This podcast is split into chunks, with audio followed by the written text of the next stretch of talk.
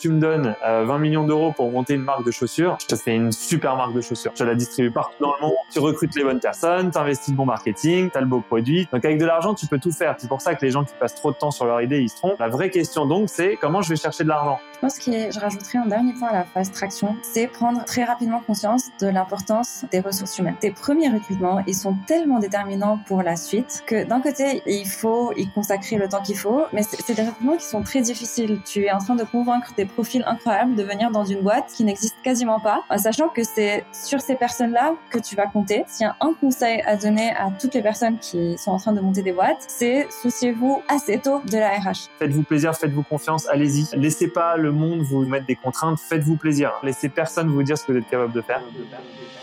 Une boîte est la somme de ses compétences et la moyenne de ses talents. Fais-la progresser et elle s'envole. Laisse-la stagner et elle s'effondre. Et la meilleure façon de s'améliorer, c'est d'écouter ceux qui sont déjà passés par là.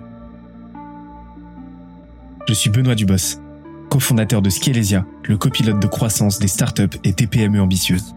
Ensemble, nous allons partir à la découverte des plus belles réussites entrepreneuriales, avec un objectif, comprendre comment créer et développer une boîte de façon saine, rapide et durable.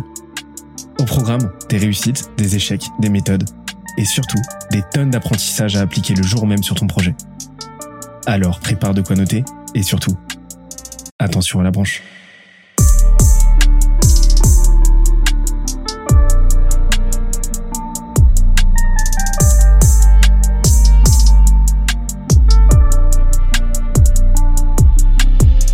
Cette semaine, je reçois Emma et Alexandre, cofondateurs de Beanstock, la scale-up qui démocratise l'investissement locatif. On a parlé de comment ils se sont positionnés sur un marché encore très immature au moment de leur création, de comment ils ont géré leur phase de levée de fonds dans une période de profonde incertitude, et de comment ils ont créé une culture d'entreprise hors norme qui leur permet de dépasser leurs objectifs.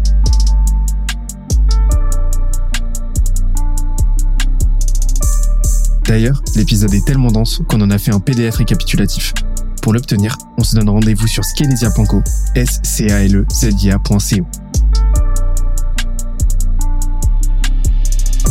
Dernière chose, si tu aimes nos contenus, n'oublie pas que la meilleure façon de nous soutenir, c'est de nous laisser une note sur la plateforme de ton choix. Un petit commentaire, ça fait toujours plaisir, et d'en parler à un maximum de monde autour de toi. Let's go je suis très content d'enregistrer cet épisode aujourd'hui pour plusieurs raisons. Euh, déjà parce que, comme d'habitude, on va parler d'entrepreneuriat avec de, des entrepreneurs qui, vous allez le voir, ont pas mal de choses à nous apprendre. Et aussi parce qu'on va parler d'immobilier et c'est un sujet qui commence à pas mal m'intéresser à titre perso. Donc, euh, c'est l'épisode totalement égoïste de, de la saison 2. Euh, je le fais euh, pour moi et pas pour vous. Euh, mais pour l'heure, je suis très très content de vous présenter les deux invités du jour, Emma et Alexandre. Comment ça va? Ça va super. Très bien et toi? Bah très très bien, très très bien. Vous êtes, c'est c'est le deuxième épisode que j'enregistre où où je reçois les deux cofondateurs. D'habitude je ne reçois qu'une seule personne, mais là en fait on va, je vais vous expliquer, je vais, je vais expliquer à tout le monde pourquoi vous êtes là tous les deux aujourd'hui. Parce qu'en fait j'ai discuté avec Alexandre la semaine dernière et, euh, et on s'est dit qu'il fallait absolument déjà euh, que vous veniez dans le podcast. Et on s'est dit aussi que vous avez une telle complémentarité dans votre organisation, dans votre organigramme, que ça serait super, ça, ça serait avéré super pertinent en fait que vous veniez tous les deux. Et vous voilà. Et je suis super content qu'on ait réussi à s'organiser. C'était, euh, c'est pas évident. Et, euh, et ben écoutez, on est parti. De toute façon, on a, comme j'ai expliqué le concept, hein, je vous ai fait bloquer trois quarts d'une journée. euh, on est, on, on, est parti. Mais avant ça, moi, je suis très curieux que bah, déjà vous euh, savoir que, bah, que vous présentiez et, euh, et aussi euh, de savoir comment comment vous présentez aujourd'hui bah, votre votre boîte, votre projet. Du coup, donc je, m'appelle Emma, je suis la cofondatrice de Vinstock. Euh, donc, avant de, de devenir entrepreneur, euh, j'avais travaillé dans des secteurs très différents, du, transport public au BTP, à l'immobilier, pour finir euh, dans une startup euh, qui s'appelle Glovo et qui fait de la livraison de, de, de repas entre autres. Euh, donc j'ai rejoint l'équipe France euh, où j'étais responsable du marketing pendant deux ans. Et c'est l'équipe d'Alex que j'ai rejoint. Donc euh, c'est Alex qui m'a recruté. C'est comme ça, comme ça qu'on s'est rencontrés. Déjà Glovo c'était une super école, mais surtout quand on voit une boîte grandir si rapidement. Donc nous quand on, quand moi j'ai rejoint, on était 100 dans le monde. Euh, quand je suis partie, on était 2500. Donc, on a vu la boîte passer de différentes étapes et, surtout, bah, on a vraiment assisté à la création d'une licorne. donc, ça donne forcément envie d'entreprendre. et donc, avec Alex, on a on, s'entendait déjà très bien et on voyait qu'on était très complémentaires. Euh, et on avait commencé à réfléchir à monter une boîte ensemble. En brainstormant, on, on est tombé euh, sur euh, une idée qui, qui découle de l'expérience d'Alex. Euh, donc je vais laisser, je vais laisser vous raconter un peu euh, comment on y est arrivé. Super passe D.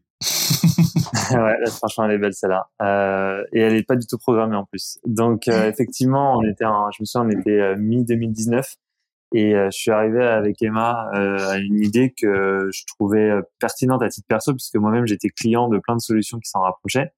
donc je me suis rendu compte que j'avais plein d'amis qui commençaient à me solliciter pour que je les aide à investir dans l'IMO, parce que moi-même j'avais beaucoup investi. Genre 28 ans, j'avais déjà quasiment une dizaine d'apparts tous dans Paris, et effectivement ça, ça soulève quelques interrogations de la part de mes amis, surtout que j'avais pas plus d'argent que les autres au début. quand je voyais tous mes potes me poser des questions sur comment faire, pour trouver le bon appart, trouver le crédit, trouver, gérer les travaux, trouver le locataire et tout. Je me suis aussi rendu compte que toutes les raisons étaient bonnes pour eux de pas aller au bout. Ça stresse tellement, il y a tellement d'angoisse euh, irrationnelle associée au process que les gens se bloquaient alors qu'ils avaient vraiment envie de le faire. Et, donc moi j'ai été voir Emma, je, lui ai dit écoute, je connais pas euh, le marché, je sais pas à quoi ça va ressembler, mais il y a un truc qui m'apparaît, c'est qu'il y a vraiment beaucoup beaucoup de gens qui veulent le faire et très peu qui passent à l'acte. C'est vraiment dommage pour eux, alors que moi qui suis hyper expérimenté, euh, je vois qu'acheter un appart, c'est devenu euh, assez simple. Euh, et d'ailleurs, je me suis même rendu compte à l'époque que Emma elle-même sous-estimait le fait qu'elle pouvait investir de son côté. Et c'est un peu comme ça que je suis, que j'ai pitché l'idée à Emma. Est-ce qu'il n'y a pas moyen d'aider les gens à passer le cap? Et Emma, qui a un esprit beaucoup plus analytique et beaucoup plus produit que le mien, elle a commencé à regarder tout ce qui existait dans le monde, comment on pouvait combiner, euh, recapitaliser sur plein de solutions qui pouvaient exister pour euh, voilà apporter une solution scalable à ce problème. Donc en fait, euh, c'est venu la, la, jeunesse du de l'idée en fait est venue euh, de tes euh, de ton bah, de, de, ton parcours euh, de ton parcours. T'as identifié des opportunités et et on voit déjà se dessiner vos synergies et votre mode de fonctionnement en, binôme parce que euh, bah parce que vous euh, as directement euh, branché euh, Emma sur le sujet qui a pu commencer à creuser et à rajouter cette surcouche comme tu l'as dit analytique et et, et rajouter rajouter un corps produit un corps vraiment business plan en fait au, à, l'idée.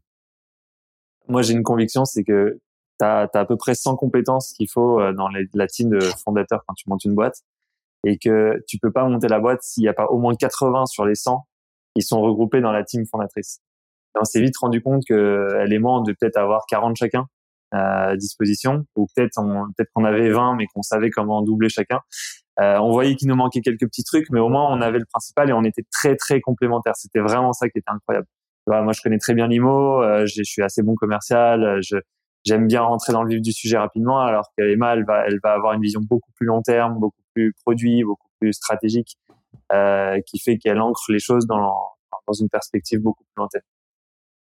Et euh, c'est super intéressant ça parce que euh, c'est très très souvent ce qui est c'est là, là où bas blesse dans beaucoup de boîtes. C'est en fonction, bah forcément la boîte c'est le reflet de la de la psyché et de des, des, compétences, des appétences du du du, du fondateur ou des fondateurs. Et, et on va avoir des boîtes qui sont très portées sur la vision, mais qui vont avoir du mal à ancrer ça dans un plan d'action à court moyen terme et souvent, c'est assez problématique et c'est là qu'on a des boîtes qui ont des problèmes de, de cash flow, qui ont des problèmes de, euh, bah de, de, de, produits, qui ont des problèmes de, de opérationnels en fait. Et inversement, avoir des boîtes qui sont très opérationnelles, qui sont très carrées pour mettre en place des plans d'action à court, moyen terme, mais qui sur le long terme ont du mal à cristalliser une vision et qui euh, et souvent ce qu'on constate, c'est que euh, on va avoir des courbes en fait qui euh, qui euh, qui s'aplatissent petit à petit. Il n'y a plus cette vision qui nous porte en fait. Donc vous, avez très vite capitaliser sur ce binôme-là, sur ces compétences-là très complémentaires. Et, euh, et, donc toi, Alexandre, tu vas te concentrer sur euh, vraiment la vision, euh, la vision long terme. Tu te, tu te focalises là-dessus. Et, et Emma, tu te concentres sur vraiment transformer ça en un plan d'action pour faire en sorte que ça, que ça avance le plus vite possible.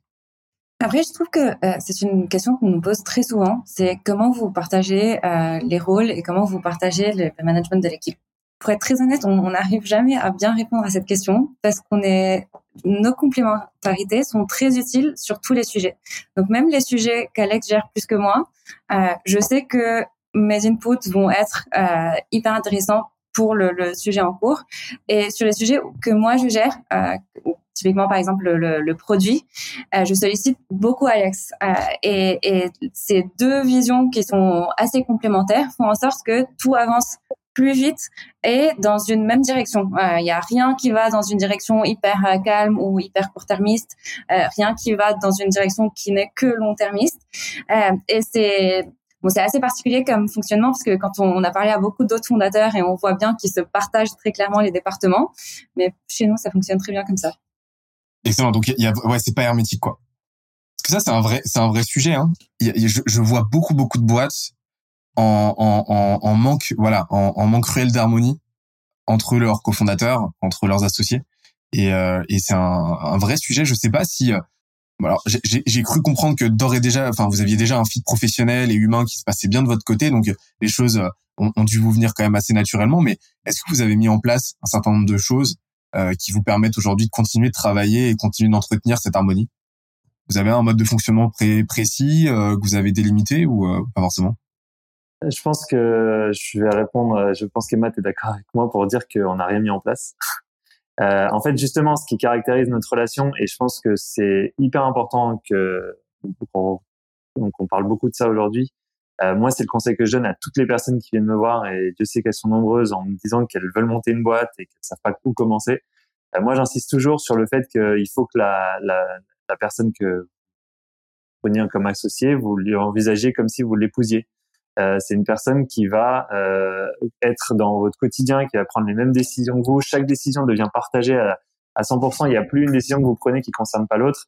Euh, vous devez pouvoir faire confiance à 100% et il faut que le mode de travail vous corresponde. Donc il y a des gens qui sont euh, hyper attachés au fait que tout soit bien organisé. Nous c'est pas le cas. Nous ce qu'on aime dans notre relation, c'est justement que c'est hyper naturel, euh, c'est hyper euh, hyper simple. On se pose jamais de questions sur comment on fonctionne et c'est pour ça qu'on a pu monter cette boîte. Un truc tout bête, c'est que quand tu montes ta boîte, une question qui va se poser, c'est comment je me répartis le capital entre les fondateurs.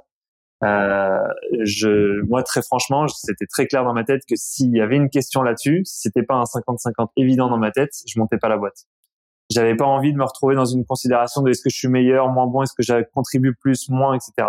Euh, et c'était hyper important que ce soit naturel. Donc ça a toujours été hyper naturel. On s'est jamais posé la moindre question. On se répartit les rôles euh, toujours euh, avec beaucoup de facilité.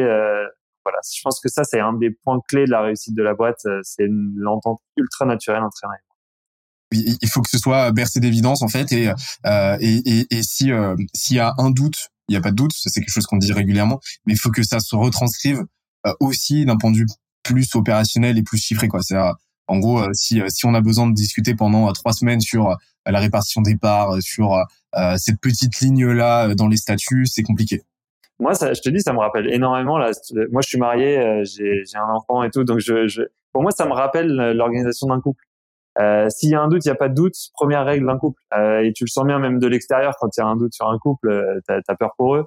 Euh, et tu vois bien quand tu rentres dans les petites discussions euh, techniques de comment on va s'organiser, que ce soit pour des vacances ou pour gérer l'argent ou pour quand il faut avoir des enfants, le mariage, tout ça. Quand tu vois la complexité que certaines conversations assez basiques peuvent à laquelle ça peut aboutir, c'est, ça me fait beaucoup penser à ça. C'est le même système pour moi. Et je pense surtout que euh, avant de monter une boîte, on se rend pas compte de toutes les pressions externes euh, qu'un fondateur va subir. Donc déjà, il faut, on a le stress du quotidien, euh, du management de l'équipe, des résultats, euh, des levées de fonds des investisseurs. Si on va rajouter à ça euh, un stress de je fais pas confiance à mon associé, franchement, je je sais pas comment comment les gens peuvent s'en sortir. Après, encore une fois, ce qui a fonctionné pour nous, euh, ne va pas forcément fonctionner pour d'autres personnes, euh, mais la confiance euh, dans l'associé, c'est quelque chose qui fait que les, les, tous les fondateurs pourront se concentrer sur les problématiques qui vont euh, qui vont faire bouger les choses.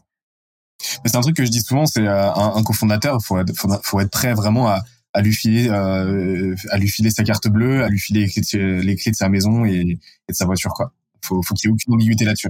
On va même aller plus loin, c'est que c'est que nous, on a même la vision que ce que tu viens de dire s'applique même aux employés. Quelqu'un qui vient, qui te rejoint, à long terme, qu'est-ce que tu espères euh, comme relation? C'est une relation où tu donnes 100% de ta confiance. Tu n'es pas dans le calcul de mince, est-ce que ça je peux lui dire? C'est ce que tu cherches avec chaque personne euh, dans, dans ta boîte. Et je, pense qu'on peut même projeter de ça au-delà de, la vie professionnelle, mais dans la vie pro, pour moi, ça n'a pas de prix d'arriver dans ces relations à 100% de confiance. Et si t'as pas ça déjà avec ton cofondateur, pour Beanstalk, c'est une évidence que ça, ça a joué un rôle euh, clé, mais les boîtes que je vois autour de moi, il y a toujours une alchimie, il y a une simplicité de travail, il y a une, une cohérence, une harmonie à tous les niveaux. Que, je dis pas qu'il peut pas y avoir quelques accros à certains moments, hein, on est tous humains, mais euh, on peut tous être fatigués un jour, mais globalement, tu le sens quand ça se passe bien et tu vois bien les, équipes qui fonctionnent bien ensemble. Et, euh, là, aujourd'hui, comment est-ce que vous présentez Beanstalk? Parce que j'imagine, voilà, euh, ça fait quelques temps que vous existez. D'ailleurs, vous allez nous dire depuis combien de temps vous existez euh, et on va mettre ça en perspective avec vos chiffres qui, je le sais, sont pas mal du tout. Mais je sais aussi que le pitch, c'est quelque chose qui évolue régulièrement. Mais aujourd'hui, comment est-ce que vous le présentez? Donc en fait, on présente maintenant. Donc Beanstalk, c'est né en, en mai 2020 officiellement, mais en vrai, on a eu la licence il y a exactement au jour près, au moment où on se parle, deux ans. Euh, donc euh, en juillet, euh, fin juillet 2020, on a, on a obtenu notre licence et on a on a pour habitude de présenter Beanstalk en disant qu'on est comme se loger, mais avec trois grandes différences. La première différence, c'est que vous voyez uniquement de l'investissement locatif. Donc vous pouvez techniquement vivre dans les biens qu'on vous présente, hein, c'est les vôtres et tout, mais c'est pas la vocation. D'ailleurs, pour l'immense majorité, les gens achètent dans une ville dans laquelle ils vivent pas. Euh, la deuxième grande différence avec ce loger, c'est que euh, on te donne toute l'information nécessaire concernant le bien à la fois en tant que euh, achat immobilier, mais aussi en tant que produit d'investissement. Donc, on va te donner toute l'info financière. Combien tu peux louer, combien il y a de charges à prendre en compte, comment gérer l'immeuble, combien il faut faire de travaux, comment évolue le quartier, etc. Et la troisième grande différence, c'est que si tu décides d'acheter un des biens qui est sur la plateforme, euh, contrairement à ce loger, nous on va t'accompagner sur tout le parcours d'investissement. Donc non seulement on va te former et te trouver le bon bien, en plus, on va trouver ton crédit. Donc, on est, on est courtier euh, avec la licence de courtage. On va t'accompagner chez le notaire. On, gère toute la partie administrative avec toi. On va t'accompagner, on, gère toute la partie travaux. On te trouve le locataire et on gère la location. Donc, c'est vraiment la, la, la, façon dont on le présente habituellement. Et euh, effectivement, aujourd'hui, euh, bah, les chiffres, euh, donc, on génère à peu près 500 000 euros de CA mensuel. Et on espère d'ici six mois atteindre le million. C'est l'objectif de toute la boîte d'ici six mois. Donc passer, donc faire x2 en six mois, c'est c'est c'est beau quand même. Ouais, euh, ouais, ouais. Bah, on a une, franchement, je vais je vais être très très clair là-dessus. Euh, là, le mérite ne peut que revenir à la boîte, c'est-à-dire à l'équipe. C'est-à-dire que jusqu'à il y a pas longtemps, je considère qu'Emma et moi, on était quasiment euh, les seuls responsables du CA et on pouvait nous dire bravo jusqu'à, allez, on va dire décembre janvier. Euh, là, on est arrivé à un stade où on a une équipe incroyable. Euh, il y a des tueurs à gages dans cette équipe, euh, des gens qui savent vraiment ce qu'ils veulent, qui ont une vision incroyable. Et, et là, ils sont en train de faire de la magie. Voilà, soyons clairs, euh, leur remettre. ça me rappelle la semaine dernière, on, on, s'était eu au téléphone, Alexandre, et, et tu me disais ouais, je, me rends, ça allait tellement vite, je me rends plus compte qu'aujourd'hui on est, vous êtes, vous plus de 70 aujourd'hui. Euh, je me rends même plus, je me rends plus compte en fait. C'est je, là, je suis les, ordres de grandeur, en gros, euh, j'arrive plus à, j'arrive plus à, j'arrive plus à réaliser. Euh, c'est vrai que en, en, deux ans, vous êtes allé, c'est quand même allé très très vite, quoi. Bah, c'est ce que, je, ce que je te disais, hein, c'est qu'en fait, c'est vachement bien de parler avec des gens de l'extérieur parce que ça te fait te rendre compte parfois, mais c'est quand t'as la tête dans le guidon, en fait, on a l'impression que chaque mois dure une année. Enfin, euh, soyons francs, euh, les, les, les, il s'est tellement chargé, chaque semaine a tellement de nouveautés, tellement de, de nouveaux sujets. Euh, on a, on a l'impression nous de travailler sur ce projet depuis qu'on est né, quoi. C'est incroyable. Et, euh, et on n'est pas surpris quand on y pense, vu tout le travail qu'on fournit euh, et tout le travail que l'équipe fournit, on n'est pas surpris que ça aille vite.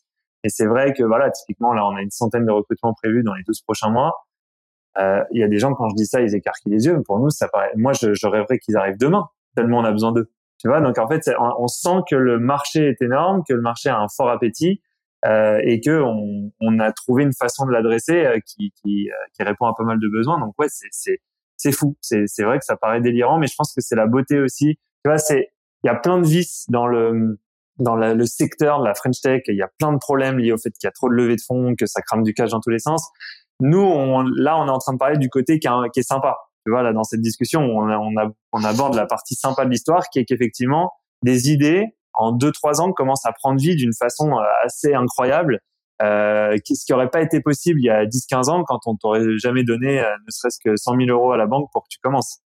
Euh, donc l'accès au financement, ça ça de bon que tu peux vite donner vie à ton idée et que si tu as de l'énergie et, une bonne équipe, tu peux aller très vite, très loin. alors justement, ça m'intéresse. là, là vous, les intros durent très longtemps. Euh, chez nous.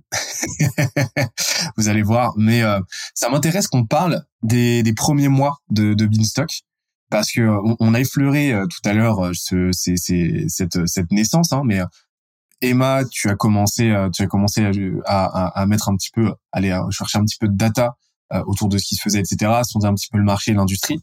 Euh, tu m'as parlé, euh, tu m'as parlé, Alexandre, de, de, de, de la partie investissement. Donc, vous avez choisi de faire rentrer rapidement des fonds. Comment ça s'est passé? C'était quoi les, les, six premiers mois de Beanstalk? Euh, Sur, moi, j'aimerais bien qu'on parle de la partie bah, produit, offre. Comment est-ce que vous êtes allé vous positionner rapidement euh, comment est-ce que euh, vous êtes allé euh, chercher des fonds et comment est-ce que comment est-ce que vous êtes vous êtes mis en ordre de bataille pour pour aller chercher vos premiers clients ça, ça, ça, nous donnera une idée une idée assez précise de bah, de votre état actuel et ensuite on, profitera bah, du du de, du post de la post intro du du cœur de du cœur du podcast pour aller comprendre aujourd'hui comment vous êtes structuré mais mais pour commencer ouais comment ça s'est passé? Donc ça a commencé euh, par une discussion avec euh, avec Alex où donc il m'a dit qu'il y avait quelque chose à faire. Et après je dis euh, euh, donc je rappelle moi je ne connaissais absolument pas l'IMO. Donc je dis ok bah décris-moi tous tes problèmes, euh, raconte-moi comment ça se passe, qu'est-ce que tu aurais aimé avoir comme solution. donc là Alex m'envoie sur WhatsApp un, très long message avec plein de bullet points qui qui décrit le parcours investisseur. Euh, et du coup, moi, j'ai pris ça et j'ai commencé à regarder ce qui est fait, que ce soit sur le marché français ou sur le marché international. Et sur le marché français, il y avait déjà pas mal d'acteurs euh, qui faisaient ce qu'on appelle de la chasse immobilière. Euh, c'est des sortes d'agences euh, qui sont spécialisées en investissement locatif et qui vont aller aider les investisseurs euh, à parcourir les différentes étapes. Du coup, au début, j'ai dit à Alex, mais c'est ça qu'on cherche à faire parce que ça, existe probablement déjà. Euh, et après, on s'est vite rendu compte, surtout quand on décrivait ce qu'on voulait faire à des personnes extérieures, quand on disait à quelqu'un qu'on veut monter une boîte qui veut t'aider à trouver un appart, te trouver ton crédit, faire tes travaux et faire de la gestion locative, la première réaction c'était non mais vous n'y arriverez jamais, euh, c'est trop de choses. Faites déjà la première étape et, vous serez très content. Euh, et du coup, donc là, on a, remarqué que notre vrai problème, c'était pas de pouvoir euh, vendre un appart. C'était comment on construisait, on construisait toute une solution qui va nous permettre de délivrer une expérience client incroyable, en sachant que le parcours immobilier et le parcours d'investissement sont hyper sont stressants pour les clients. Euh, donc, on voulait vraiment travailler sur l'UX, euh, mais pouvoir faire ça à très grande échelle. Et euh, il faut aussi dire que Alex et moi, on a, on a tous les deux euh, un gros biais, euh, c'est qu'on est obsédé par la scalabilité. Donc, euh, on a été dans, dans des boîtes où bah, on gagnait pas des, des, milliers d'euros par transaction, on gagnait quelques centimes. Et, et, du coup, il fallait vraiment que ça soit scalable pour que le modèle fasse sens. Euh, et donc là, on s'est dit, OK, bah, comment on arrive à délivrer euh, donc ce service-là à des dizaines de milliers de personnes sans, sans avoir euh, 10 000 personnes derrière qui cherchent des appartes et qui font les travaux, etc. Et c'est comme ça que nous est venue euh, la première approche de, de marketplace, euh, qui est vraiment notre euh, euh, ben, notre angle différenciant avec tout le reste des acteurs du marché aujourd'hui, c'est que nous, ce qu'on est en train de construire, euh, c'est un produit qui va faciliter le travail de pas mal d'acteurs qui sont déjà sur le marché et qui va faciliter l'interaction d'un client euh, avec donc tous ces acteurs là, euh, mais aussi sa gestion euh, lui-même de tout son parcours. Donc nous notre, notre, vision c'est que dans cinq ans on veut qu'un client fasse tout lui-même tout seul comme un grand euh, sur notre site. Donc, on, en réfléchissant à tout l'aspect scalabilité, on a du coup adressé bah, chacune des étapes du parcours après beaucoup de réflexions sur euh, comment on fait pour qu'on ait euh, euh, des dizaines d'apparts qui rentrent sur la plateforme tout seul, comment on fait pour que pour avoir à trouver les meilleurs crédits facilement aux clients, etc. et là, on a commencé à, bah, faire des, prototypes et à les tester avec notre cible. On, a aussi beaucoup de chance, c'est que notre cible nous, ressemble beaucoup. notre nos c'est des, gens qui ont euh, entre 30 et 35 ans, qui habitent dans des grandes villes, qui sont locataires euh, et qui cherchent à, placer leur argent dans l'immobilier. On a fait énormément de tests. Euh, on a eu la, la, la V1 euh, de notre de notre site et là, on s'est dit, bah, il faut en même temps, en parallèle, qu'on commence à générer du CA. donc on, on s'est dit qu'il faut vendre des appartes. Euh, donc là c'était l'été 2020. Euh, euh, on n'avait pas encore notre notre licence, donc euh, donc fallait qu'on se déroule pour, pouvoir euh, convaincre des gens de nous faire confiance et de d'acheter des appartes quelques semaines plus tard. et là on a commencé à vraiment bah, faire des visites toute la journée, à essayer de convaincre euh, des, des, agents ou des vendeurs de nous confier les ventes des, des appartes et à expliquer aux, clients qu'il faut euh, nous faire confiance. Je, je me rappelle avec de la première euh, fois qu'on a vendu un appart. Je pense que l'anecdote, elle vaut le coup. Parce que j'ai failli me faire frapper par un agent immobilier. La première ah, transaction. Ouais. Sympa ça. C'était pas mal. Euh, le, je me réveille un mardi matin et je dis, c'était en juin ou en juillet ouais, 2020. Et je dis à Emma, écoute, bon, euh, ça fait un an qu'on parle il y a un moment, faut agir. Euh, aujourd'hui, je vends un appart. Je me réveille vraiment, c'était un mardi, je me souviendrai toute ma vie. Je vais sur ce loger, je cherche des apparts qui ont l'air pas mal, j'en vois un qui a l'air vraiment cool. Euh, je me dis ah tiens, le kilomètre carré est pas mal, euh, c'est bien. Et on m'avait et j'avais un ami qui m'avait parlé du frère de sa femme qui pouvait être intéressé pour aller investir. Je l'appelle il me présente sa situation, euh, il me dit qu'effectivement il est chaud, il me fait confiance, je lui explique comment ça marche, euh, voilà. Et je comprends vite que ça va être très dur de lui trouver un crédit d'ailleurs. Et euh, le gars, je lui dis bon, euh, j'ai, j'ai peut-être un truc vraiment top, je le visite à 11 h ce matin, euh, fais-moi confiance. s'il est s'il est ce que je pense, faut l'acheter tout de suite.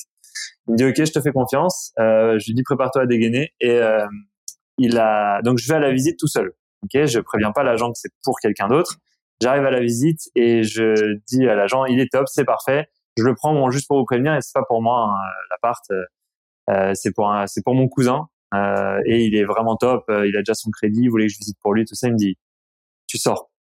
Je dis comment ça euh, Et il me dit, tu sors de, de l'appart tout de suite. Je, si c'est pas toi qui achètes, moi les, les gens comme toi, je les connais, les chasseurs, les trucs, je les connais. Je veux pas entendre parler de ça. Tu sors. Je fais alors, écoute, c'est la première fois de ma vie qu'un agent me dit non alors que ça fait plusieurs années qu'on existe. Et c'est la première fois qu'un qu'un agent dit non à notre proposition euh, c'est quand même dingue euh, et là il tend l'oreille et il me dit mais c'est quoi ta proposition? Et là moi j'improvise un truc que faut pas dire. Je lui dis bah en fait nous on te donne 2000 euros en plus pour la transaction. Parce que t'es passé par nous t'as accepté de la vente via Binstock il dit ah bon 2000 euros euh, bon ok. Bon je te donne la chance une fois hein on, donnait pas du tout, on n'avait pas du tout prévu de donner 2000 euros euh, par transaction. C'était un truc que je venais d'inventer. Et, euh, et, il me dit ok, on y va. Euh, et je demande à mon, client de faire l'offre tout de suite. Fait l'offre tout de suite. Bon, l'agent me met une pression de malade pour qu'on aille signer le compromis le plus rapidement possible. Et entre temps, moi, il me faut que je lui trouve un crédit au client. le client, il n'est pas du tout financiable. Ça va être un, un énorme enfer de lui trouver un crédit. J'appelle ma banque à moi en perso, qui m'a fait tous mes crédits. Je leur dis voilà, faut me rendre un service, mais cette fois, c'est pas pour moi c'est pour mon cousin. Euh, trouvez-moi une solution. Et euh, ils me cherchent la solution et ils me disent bon allez, c'est vraiment pour vous, euh, Monsieur Fitusi, on trouve ça et on lui a obtenu le crédit dans des super conditions euh, qui n'existeraient plus aujourd'hui d'ailleurs. Et, euh, et comme ça, tout, tout, le monde était content, euh, à part que nous on a perdu 2000 euros que j'ai sorti de ma poche parce qu'on n'avait pas d'argent du tout.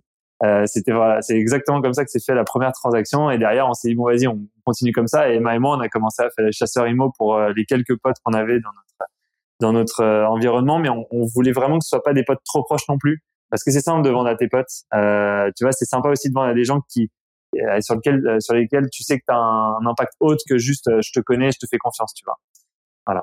J'aime bien parce qu'on on dit souvent que quand on monte une boîte, quand on entreprend, le plus dur, c'est d'aller chercher le premier euro. Ah ouais. Mais toi, le premier euro, il t'a coûté 2000 euros. c'est ça. Bon, en vrai, on a gagné 12 000 euros hein, sur la transaction.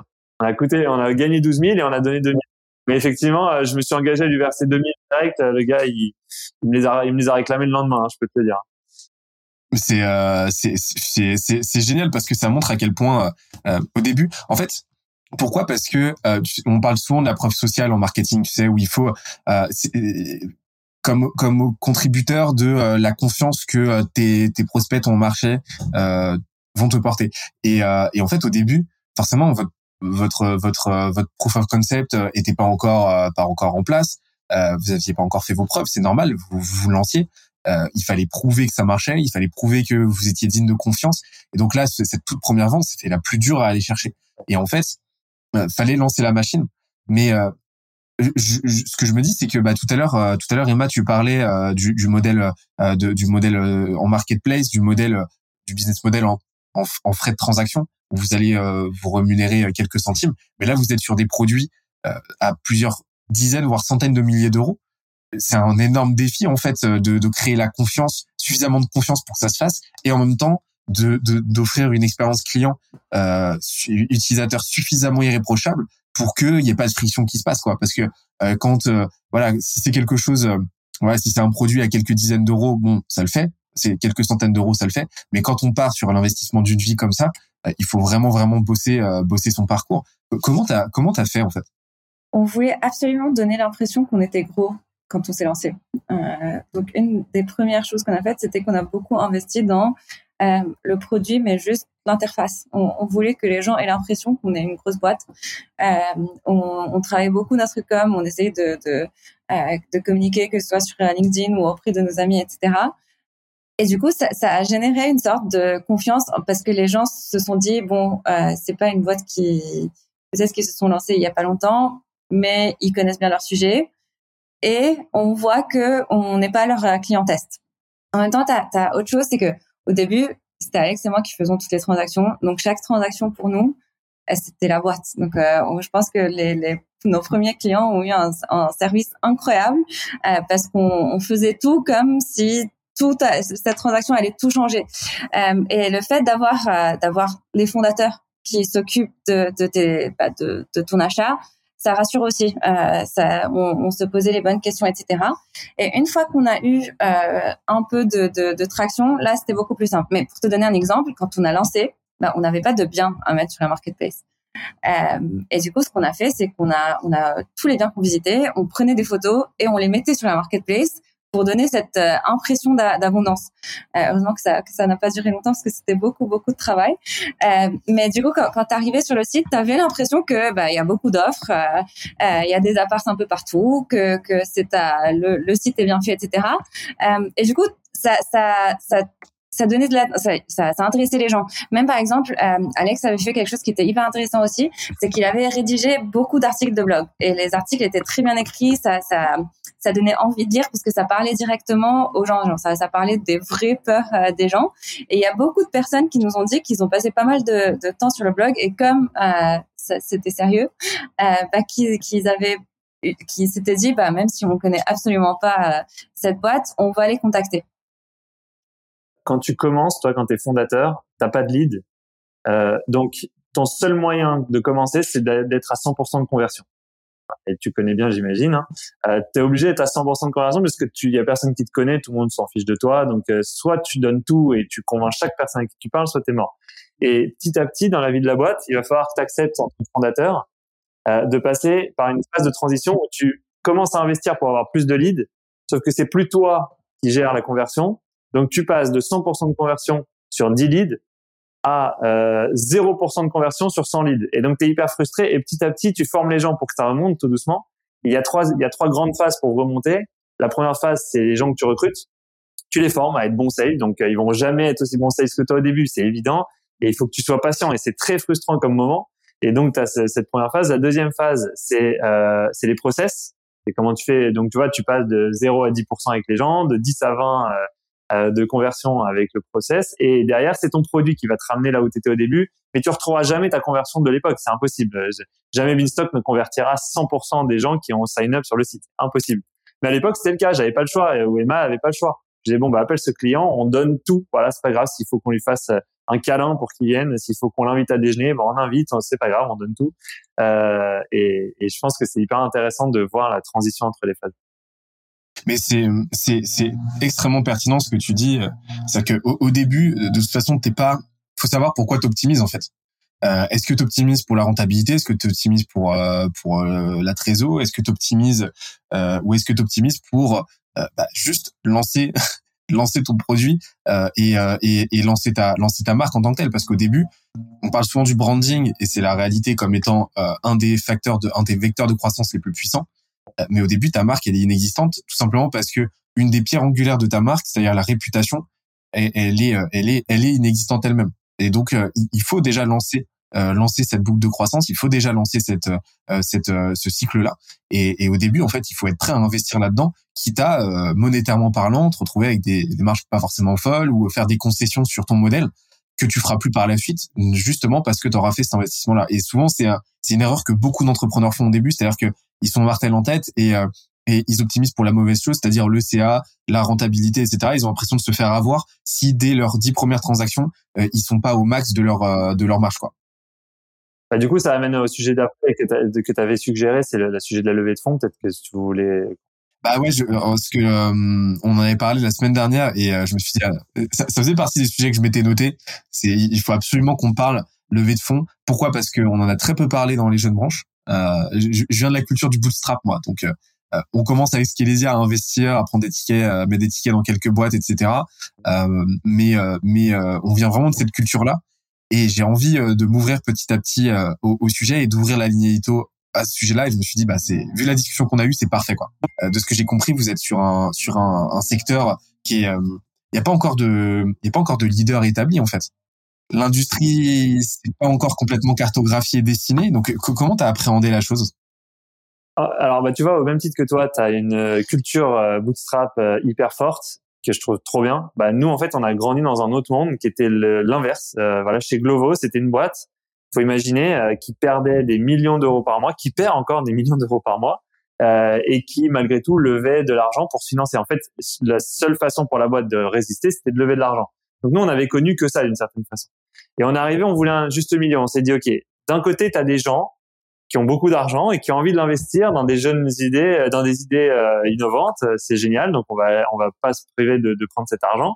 D'un autre côté, euh, je pense que ça va pas durer longtemps, ce modèle où, euh, de, d'économie où on peut demander de l'argent pour financer des projets qui ont aucune perspective de revenus clairs à court, long ou moyen terme.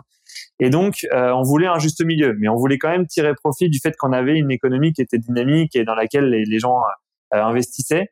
Euh, on s'est dit que c'était vraiment euh, un truc hein, super. Moi, tu sais, j'ai toujours eu cette théorie. Moi, je, par exemple, je, je sais pas acheter des chaussures. moi, je suis très mauvais. J'ai toujours les mêmes chaussures. Euh, je sais même pas quelle marque c'est. Enfin, c'est terrible. En général, je connais même pas les, les marques de mes t-shirts ou les jeans et tout. C'est une catastrophe. Mais par contre, tu me donnes 20 millions d'euros pour monter une marque de chaussures. Je te fais une super marque de chaussures et euh, je te la distribue partout dans le monde. Voilà, tu recrutes les bonnes personnes, tu investis de bon marketing, tu crées tel beau produit, tu vois ce que je veux dire? Donc avec de l'argent, tu peux tout faire. Ton idée, et c'est pour ça que les gens qui passent trop de temps sur leur idée, ils se trompent. À la fin, avec de l'argent, tu peux tout faire. La vraie question donc, c'est comment je vais chercher de l'argent?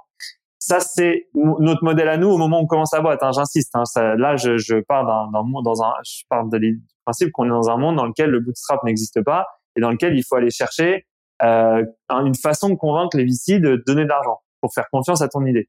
Et donc, euh, bah, effectivement, tu vois, le fake it until you make it qu'on avait au début, de mettre des faux biens sur la plateforme, des, euh, de, de, raconter aux agents des trucs, machin, ça, ça peut pas durer éternellement parce qu'un jour, il y a des gens très professionnels qui vont arriver, qui vont regarder tes chiffres et ils veulent voir du très concret. Et même si tu leur vends une vision, derrière, ils vont quand même chercher du très concret. Et, euh, et donc, c'était, euh, donc moi, je te dis, on a lancé la boîte en juillet 2020 et en novembre 2020, boum, reconfinement, mais re, euh, également retemps pour tout le monde de passer. Euh, tous les Français se sont retrouvés avec beaucoup de temps euh, pour euh, faire des zooms et euh, parler de, de, la pluie et du beau temps. Et, euh, et notamment, on a reçu, un, je sais pas, peut-être 40 emails de 40 VC différents qui entendaient parler du fait que deux anciens d'HEC montaient une boîte, qu'ils aimeraient en savoir plus. Enfin, je pense que les VC, ils ont maintenant leurs algorithmes qui sont bien rodés. et on commence à être sollicité de partout.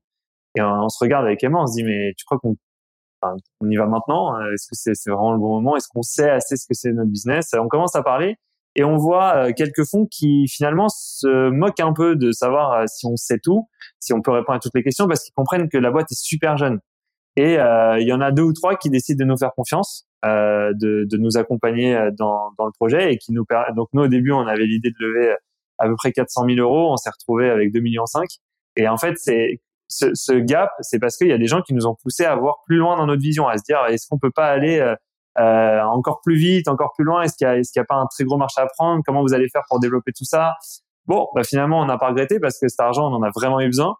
Euh, on a, reçu l'argent en juin 2021 et, euh, et on a, au bout d'un an, il y avait plus rien. Hein, soyons clairs, si on n'avait pas relevé en Serie A derrière, c'était, un autre monde. Mais donc, il y, a plein d'idées, tu vois. Typiquement, il faut imaginer qu'il y a plein de gens qui nous ont rejoints. Euh, à l'époque, il faut savoir qu'ils étaient payés de ma poche. C'est moi qui versais les salaires de mon argent personnel. Donc les gens qui venaient, ils, ils venaient euh, soit avec pas de salaire, on a carrément des gens qui sont venus sans salaire, euh, et d'autres qui sont venus avec 1400 euros par mois. Mais je te parle de très très beaux profils. Hein. C'était 1400 euros net par mois, c'était non négociable, et les gens ils venaient parce qu'on leur expliquait qu'il allait y avoir une levée de fonds. Euh, évidemment, si tu dis ça à des gens et qu'il n'y a pas la levée de fonds au moment où tu leur as dit qu'il y aurait la levée, euh, la confiance qu'ils ont en toi, c'est fini. Donc tu peux pas te permettre de balancer n'importe quoi. Les gens, il faut qu'ils te fassent confiance parce que tu vas devoir leur mettre un vrai salaire à un moment la levée de fonds arrive, donc on peut augmenter les salaires. Et, euh, et là, on commence à bon voilà. Après, il y a plein d'autres questions que tu pourras me poser, mais c'est le début de l'histoire. C'est euh, c'est fou ça. Euh, C'était justement la, la, culture du bootstrap dit euh, claque le moins possible. euh, et souvent, ça te crée un, une vraie conflictualité avec l'argent ou euh, c'est très compliqué d'avoir cette dissonance de à la fois t'autofinancer et en même temps oser investir et voir vraiment l'argent comme un moyen plutôt que comme un danger en fait. Mais mais mais c'est assez fou de voir que les, les, en fait ont vu en votre projet, en votre vision, une potentialité que que même vous à ce moment-là, je pense vous osiez pas euh, voir quoi parce que euh, vous disiez 400 000 c'est déjà énorme, c'est déjà énorme et eux sont arrivés et vous ont dit non non non non faut, faut voir plus grand les gars quoi. Bah, tu sais, les, en fait, t'es, perdu quand tu commences. T'es perdu parce que t'es, voilà, t'as 100 000 sources d'informations entre les médias traditionnels qui comprennent concrètement pas grand chose à ce qui se passe sur le, dans les startups ou même voilà les podcasts. T'en as 50, tu vas en avoir un, on te vend le bootstrap, un autre on te vend l'ultra agressivité. Donc c'est dur de se et je pense que ce qui est important c'est que ça correspond à ta personnalité. Tu vois typiquement, euh, il y avait un fonds qui nous avait dit de lever 5 millions. Mais nous en fait on, on comprenait pas parce qu'on se disait euh, ok il y a un moment euh, on nous demande trop d'aller chercher trop vite, trop loin. Nous, on n'a jamais été dans la logique de dépenser l'argent sans le compter. Jamais, jamais. C'est même pas comme ça qu'on fonctionne à titre perso. Euh, nous, on voit vraiment l'argent comme un investissement. Donc, on a cherché des gens qui partageaient notre, euh, tu vois, le, rapport à l'argent de chacun, il est très particulier. Et moi et moi, on a le même. Bah, on a cherché des gens qui avaient le même que nous. Donc, c'était pas juste prenez 2,5 et faites des grandes fêtes ou recrutez 14 000 personnes le plus vite possible. Euh, on est resté hyper raisonnable, les salaires sont malgré tout restés raisonnables, on n'a pas fait de dépenses marketing outre mesure. Euh, nous-mêmes, on, a, on s'est payé que euh, après la série A, on n'a pas touché un centime de la trésorerie de la boîte pendant deux ans. C'est, c'est, y a, on a toujours été hyper raisonnable avec le cash, mais c'est, c'est, notre façon de travailler. Par contre, c'est clair que d'avoir des gens qui te poussent à croire en ton projet et à voir jusqu'où il peut aller euh, là où toi, tu pouvais te dire que tu te faisais peut-être des films, hein, parce que tu sais, on est, on est tous malgré tout assez jeunes quand on fait tout ça. On se fait des films, on entend des histoires, euh, machin, il a levé 400 millions, ça voit les licornes dans tous les sens et les investissements. Donc tu sais pas dans quoi te positionner. Et quand tu as des gens qui commencent à te donner confiance dans l'idée que t'as pas rêvé, qu'il y avait effectivement une opportunité de marché énorme, tu as envie de les suivre. Et je pense que ça, c'est hyper important. Parler avec les VC, même si tu veux bootstrap, même si tu veux, c'est toujours bien parce que ça te force à, à structurer ton discours et ça te force à te faire une vision. Parce qu'à un moment si t'as pas tu vois il faut se faire une religion.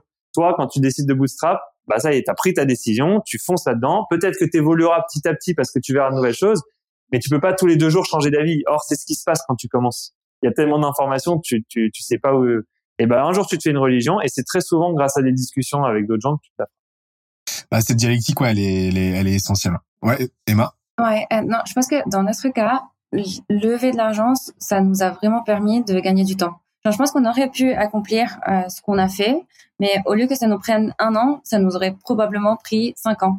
Euh, et du coup, quand tu envie de, quand tu vois qu'il y a une opportunité de marché, quand, quand tu es convaincu qu'il faut aller la chercher rapidement, tu as envie d'y aller vite. Et euh, sur ce que disait Alex, sur en gros comment les visites te poussent à avoir la vision, c'est quand tu te lances, il y a des questions que tu sais que tu vas avoir dans trois ans que tu te poses pas. Tu te dis bon bah quand ça arriverait, euh, je j'y réfléchirai. Sauf que quand tu parles à des fonds, ils te posent toutes, ces questions et ils s'attendent à ce que tu aies des réponses. Genre, ils te disent, bah, quand, tu vas devoir euh, gérer 10 000 apparts, comment tu vas faire? Et ils ont besoin d'un plan euh, hyper précis qui, qui les convainc. Et du coup, ça, t'aide à te projeter dans le futur, à se dire, bon, bah, comment je vais faire? Euh, Et il y a beaucoup d'éléments de notre modèle qu'on a définis grâce à des discussions comme ça. Ok, donc c'est vraiment cette euh, ouais cette cette dialectique avec euh, euh des, des gens dont euh, dont l'enjeu à eux est de maximiser leur mise et donc forcément de d'identifier les opportunités monétaires et les effets de levier dans votre boîte qui vous ont permis d'identifier identifier en fait et et d'affiner la vision. C'est super intéressant et et, c'est vrai que c'est un je vois je vois beaucoup de boîtes je vois beaucoup de, de boîtes bootstrap qui, qui font cet exercice-là, d'aller discuter régulièrement avec des VC. Et, et souvent, bah, c'est, alors c'est une corrélation, hein, c'est pas causal, mais il y a une corrélation avec le fait que très souvent c'est des, des boîtes bootstrap qui fonctionnent extrêmement bien. Donc je pense que ça contribue à, à, à un corpus en fait euh, qui qui te permet d'affiner ta vision, qui te permet d'ajuster pas mal de boulons aussi. Et sur la partie euh, voilà opérationnellement en fait, comment ça s'est passé? C'est-à-dire que quand t'as pris voilà t'as choisi ta ta ta, ta religion, euh, vous avez choisi votre religion. Euh, comment vous avez procédé là pour pour bah, animer les discussions et pour faire en sorte de, de clôturer le, le, tour de table le, rapidement? Et, d'ailleurs, ça s'est joué sur quelle échelle de temps? Vraie question. C'est une super question, très compliquée. Les gens euh, n'imagine pas à quel point ça peut varier d'une boîte à l'autre. On entend tout. Moi, j'ai des gens qui venaient me dire euh, non, non, mais attends, une levée, ça se fait en quatre jours. Euh, tu, tu, tu, mets la pression au fond. Tu leur dis qu'ils ont 24 heures pour faire une term sheet, enfin pour t'envoyer une, une proposition écrite, tout ça. Et euh, toi, en la pratique, tu as ta personnalité. Donc, il y a des gens qui sont très à l'aise pour mettre la pression, il y a des gens qui le sont pas. Nous, euh, on a commencé les discussions en novembre euh, avec un fonds notamment, et on commence à comprendre qu'il vaudrait mieux qu'on parle avec d'autres fonds en même temps parce que c'est, il faut faire attention à ce qu'il n'y en ait pas un qui prenne trop d'avance, sinon les, tu peux pas jouer à la concurrence parce que tout le monde va à peu près au même rythme. C'est-à-dire que quand, surtout en seed, à moins que tu sois un mec qui a déjà revendu une boîte ou qui, euh, qui a monté euh, une boîte gigantesque que tout le monde connaît, euh, ils ont besoin de comprendre qui tu es, comment tu réfléchis à ton sujet. Tu vas avoir un premier call avec un junior, après avec un senior, après avec tes partenaires, après tu as un partner meeting officiel. Donc ça, tout le monde a à peu près le même, la, le, même schéma de travail qui prend à peu près deux trois mois. Et il faut pas qu'il y en ait un qui prenne de l'avance parce que sinon, évidemment, il va arriver avec sa proposition et tu n'en auras aucune autre en face pour mettre en concurrence. Donc nous, on a commencé à, à parler avec plusieurs fonds au mois de novembre. Alors mauvais timing d'ailleurs, novembre. Euh, je, recommande plutôt de commencer euh, euh, après Noël.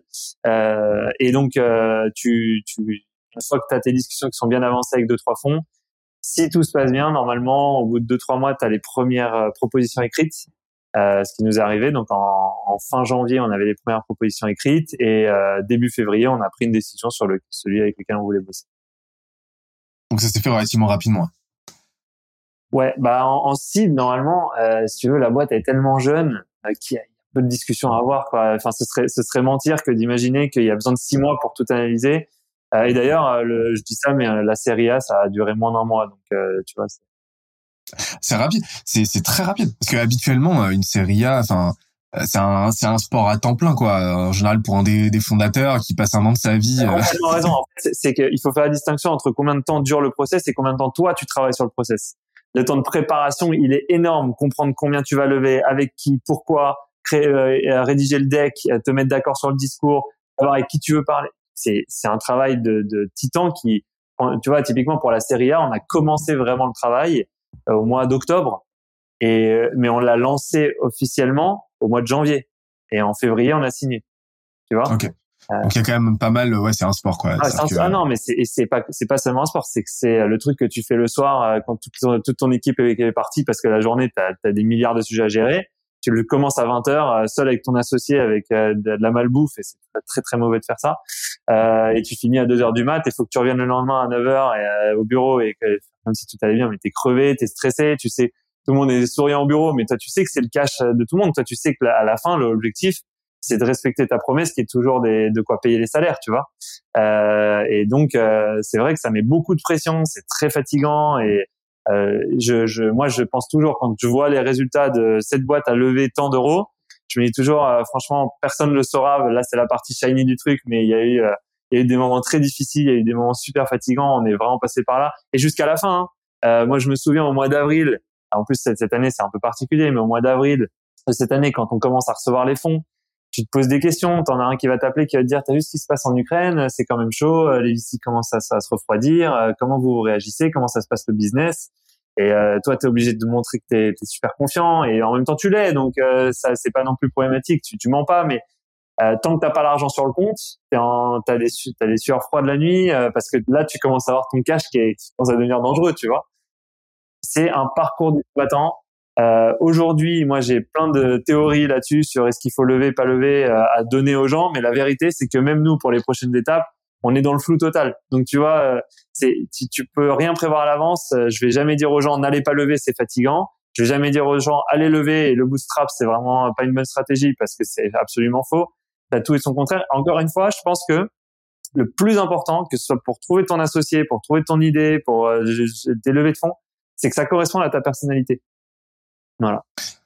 C'est euh, et, on, on, en parle vraiment trop peu de euh, de la bah, de cette partie-là self awareness. Alors j'ai pas le terme euh, français. Faut que j'arrête avec les anglicismes. Euh, je sais pas s'il y a un traitement pour ça. Non mais c'est connaissance de soi, connaissance de soi. C'est ça, mais c'est fou. Et j'ai il y a il y a deux deux tests que je recommande aux entrepreneurs qu'on accompagne. C'est déjà c'est la base c'est le MBTI.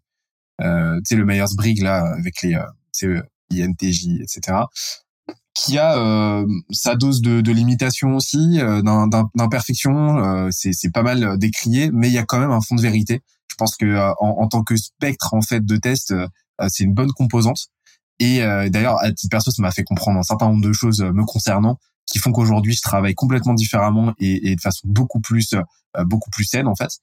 donc je le recommande. Et le deuxième, c'est un truc pas très connu et souvent qui est utilisé par les VC, c'est Unfair. C'est génialissime. C'est un test de personnalité. Euh, là, par contre, qui est backé à fond par de la neuroscience, etc., des tests cliniques qui euh, permettent de comprendre ton profil, euh, ton profil de, de, de, founders en fait, de, de founder, et euh, et euh, de voir et de voir un petit peu ton profil et et de trouver la bonne adéquation avec les avec les gens qui t'entourent. Donc savoir qui tu dois recruter, etc. C'est c'est vraiment un test très très très complet que je recommande que je recommande vivement. Et et, et ça c'est euh, c'est vraiment super important sur moi. Donc c'est trop bien que tu mettes le doigt dessus. Quoi. Et, tout à l'heure, je voulais te poser la question de euh, comment euh, de, de, de, comment euh, que tu as anticipé, hein, euh, c'est de, de, comment tu gères une levée de fonds qui est quand même un sport à temps plein avec avec bah, la gestion d'une boîte, hein, avec quand même plusieurs dizaines de, de salariés, etc., avec des enjeux. Tu as répondu que c'était le combo soirée tardive et et, et junk food. Voilà, donc euh, comme ça, comme ça, on sait, euh, c'est euh, c'est c'est voilà, c'est une concession à faire. Mais comment, voilà, la journée, qu'est-ce qui se passe? C'est-à-dire que sur les premiers mois, comment est-ce que on a parlé tout à l'heure du, du, premier des premiers clients, etc. Mais comment est-ce que comment est-ce que Emma enfin vous l'avez fait, fait, faire ensemble, mais ça m'intéresse Emma que tu, tu m'expliques comment tu as fait. comment vous avez fait en sorte de, de formaliser un produit rapidement qui, euh, qui remplit justement cet enjeu de, de, de, de, de création de relations de confiance avec l'audience, avec, le, avec les, les, euh, utilisateurs en fait euh, C'est un vrai enjeu. Euh, nous, dans notre approche, on, on savait un peu, on a beaucoup réfléchi, comme donc on, là, là on parlait de, personnalité, etc. On a beaucoup réfléchi à qui est Beanstalk Qu'est-ce qu'on veut que, qu'est-ce qu'on veut dégager comme impression? Comment on veut que les gens nous perçoivent? Surtout dans un secteur qui, est l'immobilier, où il y a beaucoup de, il y a très peu de transparence, beaucoup de méfiance, beaucoup de risques, etc. Et du coup, on savait euh, que ce qu'on voulait, c'était amener plus de, données sur le marché. On savait qu'on voulait être hyper transparent, euh, qu'on voulait éduquer les gens, euh, mais en même temps qu'on voulait être accessible parce que notre cible, c'est une cible qui, encore une fois, est comme nous. Et pour la majorité de, nos clients, c'est des gens qui achètent pour la première fois. Donc on a commencé par ça euh, et on s'est dit bon, on va on va traduire un, un appart en un actif financier. En même temps, on veut que les gens qui sont sur le site, qui n'ont jamais entendu parler de rentabilité, puissent comprendre. Euh, et du coup, le premier exercice, c'était de, tester, euh, bah, de, mettre, d'avoir ces quelques indicateurs qui te permettent de prendre hyper rapidement une décision sur est-ce que ce, projet d'investissement m'intéresse ou pas, euh, et de les traduire de façon simple pour que les gens les comprennent facilement, que ce soit quelqu'un qui travaille en finance et qui maîtrise tous les éléments, ou quelqu'un qui, ne s'intéresse absolument pas à, la finance. Et du coup, on a, on a, on a testé autour de nous sur est-ce que les gens arrivent comprendre ou pas. Et on a travaillé sur la marque. Euh, donc, on, a travaillé avec euh, avec une designer sur euh, bah, sur le storytelling, sur même la, la, charte de couleurs, etc. pour avoir cette cette impression de d'une marque accessible, proche de de ces gens. Et c'est c'est comme ça qu'on a qu'on a commencé, qu'on a fait les premiers prototypes avec encore une fois, les deux buts, euh, se démarquer comme marque, euh, se, démarquer euh, et pouvoir transmettre cette notion de tu vas tout comprendre. C'est très compliqué, mais on va tout expliquer. Ok. Donc vraiment clarté, vraiment ce travail-là sur sur sur la clarté et sur sur la pédagogie en fait. c'est vraiment ce travail de compréhension de l'audience, de se dire ok là on s'adresse à des gens qui sont qui sont paumés, qui sont d'autant plus paumés que là ils jouent potentiellement euh, très gros, l'économie de les économies d'une vie, etc. Et donc euh, donc il, faut redoubler euh, de, de qualité d'énergie sur les informations qu'on va leur donner. Et, et je vois aussi, j'étais sur là je suis sur le site en même temps et on voit que vous avez quand même travaillé énormément de choses. on en reparlera tout à l'heure sur la partie produit en détail, mais euh, je pense que c'est des choses que vous avez très vite euh, sur lesquelles vous avez très vite planché euh, sur sur un certain nombre d'indicateurs en fait de, de qualité. Vous avez mis en place, je vois un, un bin score, vous calculez à chaque fois la rentabilité d'un bien, etc. Ça, c'est des, des, des, indicateurs que vous avez mis en place pour mettre en confiance le plus possible l'audience et que j'imagine vous avez commencé très tôt, quoi. Exactement. Donc ça, ça ces indicateurs-là étaient sur la sur la plateforme quand on a lancé. Euh, et je, je pense qu'on avait un, une difficulté en plus, c'est que l'immobilier, c'est un secteur qui fait énormément parler de lui. Donc euh, quand tu es en soirée, d'ailleurs euh, depuis qu'on a monté Vinstock, on ne passe aucune soirée sans parler du mot. Ça intéresse tout le monde. Euh, il y a beaucoup de presse là-dessus. Et du coup, il y a, y a beaucoup de légendes urbaines. donc tout le monde pense qu'il connaît alors que tu as les infos nulle part. Euh, et du coup, il y avait des décisions hyper stratégiques qu'on a dû prendre au début, par exemple. Donc, nous, sur notre site, euh, on te montre la rentabilité nette d'un investissement. Quand on s'est lancé, personne ne faisait ça sur le marché. Donc, euh, tout le monde parlait en rentabilité brute, qui est un indicateur qui est très peu précis. Euh, et du coup, tu avais des, rentabilités qui étaient affichées, qui étaient beaucoup plus élevées, mais qui, n'étaient pas du tout précises. Euh, donc nous, on a, pris le choix d'afficher des rentabilités qui, bah, tu les vois, elles sont, moins élevées que ce que tu peux avoir sur le marché, mais qui sont hyper précises. Ce qui, était un risque parce que ça pouvait nous faire perdre euh, des, utilisateurs qui, se seraient dit bah, cette euh, Beanstalk propose des produits moins intéressants alors que les personnes n'auraient pas compris ce qu'on, fait vraiment. et on a toujours choisi une approche qui est on va pas regarder ce qui se fait sur le marché. Nous, ce qu'on va regarder, c'est comment on veut que les gens réfléchissent un investissement et on va leur apprendre à le faire. Donc tous ces indicateurs, on les a mis très tôt. Même, euh, on a mis plein de calculettes, plein d'outils de simulation pour que les gens puissent par eux-mêmes euh, apprendre euh, comment investir. Ok. Et on, va en reparler tout à l'heure sur la partie marketing parce que j'imagine que vous publiez pas, vous, faites pas mal de contenu sur le sujet. On, va en reparler et d'ailleurs ça nous fait une, super transition. Je vous l'avais dit que les intros elles étaient longues chez nous, on en a encore à l'intro là. Et euh, ouais, mais ça pose les bases, c'est cool parce que euh, j'aime bien, j'aime bien, vous voyez, refaire un petit peu l'historique et comprendre les premiers mois de la boîte.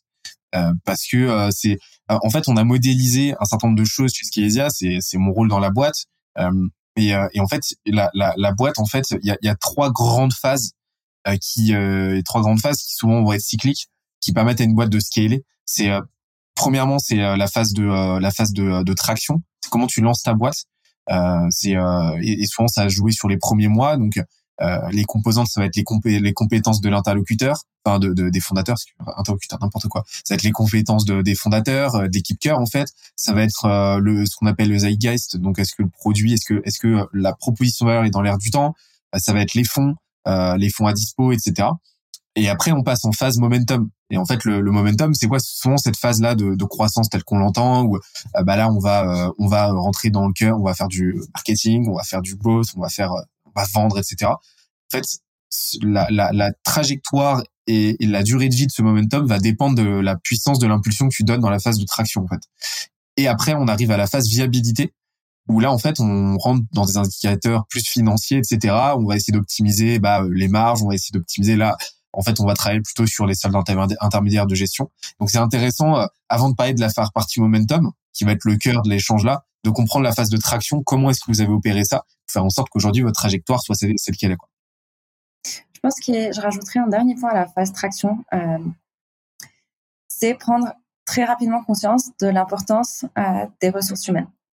C'est des premiers recrutements, ils sont tellement déterminants pour la suite que d'un côté, il faut y consacrer le temps qu'il faut, mais c'est des recrutements qui sont très difficiles. Tu es en train de convaincre des profils incroyables de venir dans une boîte qui n'existe quasiment pas, en sachant que c'est sur ces personnes-là que tu vas compter. Et ça, s'il y, a, un conseil à donner à toutes les personnes qui, sont en train de monter des boîtes, c'est souciez-vous assez tôt euh, de la RH. alors comment vous avez fait vous pour pour convaincre des top profils comme ça de vous rejoindre? Ok, là là c'est des recettes secrètes, même pour nous elles sont secrètes, c'est-à-dire que c'est des, tu sais, c'est comme convaincre un client d'acheter ton premier appart quand tu ne connais pas. c'est à la fin, c'est ce que tu dégages et c'est l'impression que tu as. Moi, je, moi, la recette que j'ai à titre perso euh, pour ce genre de choses, donc à chaque fois qu'on que, que j'ai besoin de convaincre quelqu'un euh, que quelque qu'un jour ça va grossir suffisamment pour que euh, pour qu'il puisse euh, s'épanouir et que je sais très bien pertinemment qu'aujourd'hui c'est pas le cas. Euh, je fais ça en deux étapes. La première, c'est que je vends du rêve. Je me je me fais pas je me fais plaisir, je vends du rêve. Euh, je suis assez bon là-dedans, c'est-à-dire que je sais me projeter sur ce que les choses peuvent, devenir. En revanche, je mets des marqueurs, et ça c'est la deuxième étape, je mets des marqueurs très nets de progrès vers ce rêve. C'est-à-dire que si tu vends du rêve, mais que tu n'as aucune, euh, euh, tu es incapable de fournir une preuve, quelle qu'elle soit, que tu avances dans le bon sens. Donc tu vois, tu mets une roadmap, tu dis voilà, sur six mois, euh, voilà ce qui va se passer, voilà les étapes. Si chaque étape que tu as proposée se produit, petit à petit, tu gagnes en crédibilité et ça, ça renforce le sentiment que quand tu vends du rêve, en fait, t'es pas en train de mentir, tu es en train de vraiment proposer une vision de long terme.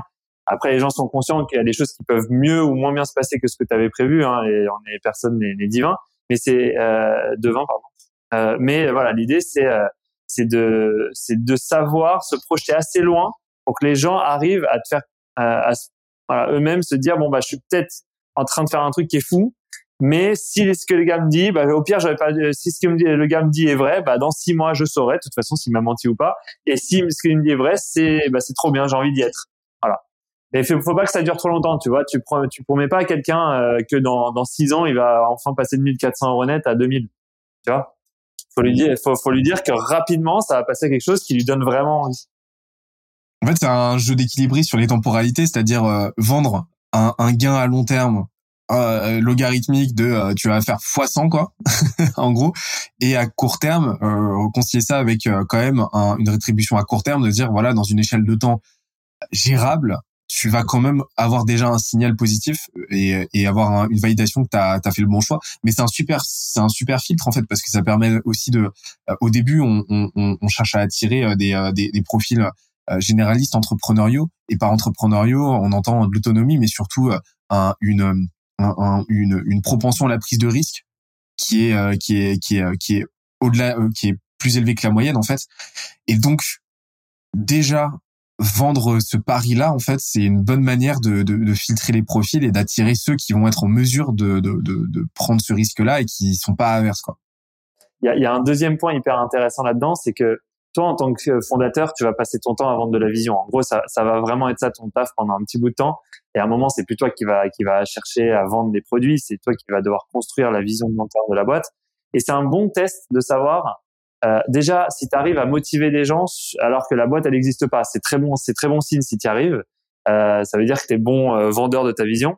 Mais il y a un deuxième truc hyper intéressant, je trouve, c'est que ça filtre aussi les, les, les fits entre les personnalités. C'est-à-dire que les gens qui viennent te voir au début dans ta boîte, tu sais qu'ils vont passer 16 heures par jour au bureau avec toi euh, qui vont euh, avoir un impact majeur sur la suite de ta vie à toi en tant que fondateur. Donc, tu as envie de trouver les gens qui, qui vont aimer toi, ta façon de réfléchir. Donc, si tu leur vends ta vision euh, et tu leur dis de venir pour 1400 balles net alors qu'ils pourraient toucher quatre fois le montant euh, et que malgré tout ils viennent, c'est que probablement tu as mis à la fois sur quelqu'un qui est, euh, qui est qui est un super entrepreneur, mais aussi quelqu'un qui euh, adhère à ta façon de voir les choses et qui aime bien ta façon de parler, ta façon d'agir, qui tu vois, les gens, quand ils venaient au début, euh, tu leur demandais pas pourquoi ils venaient. Ils venaient parce qu'il y avait Alex et Emma et qu'ils nous avaient kiffé.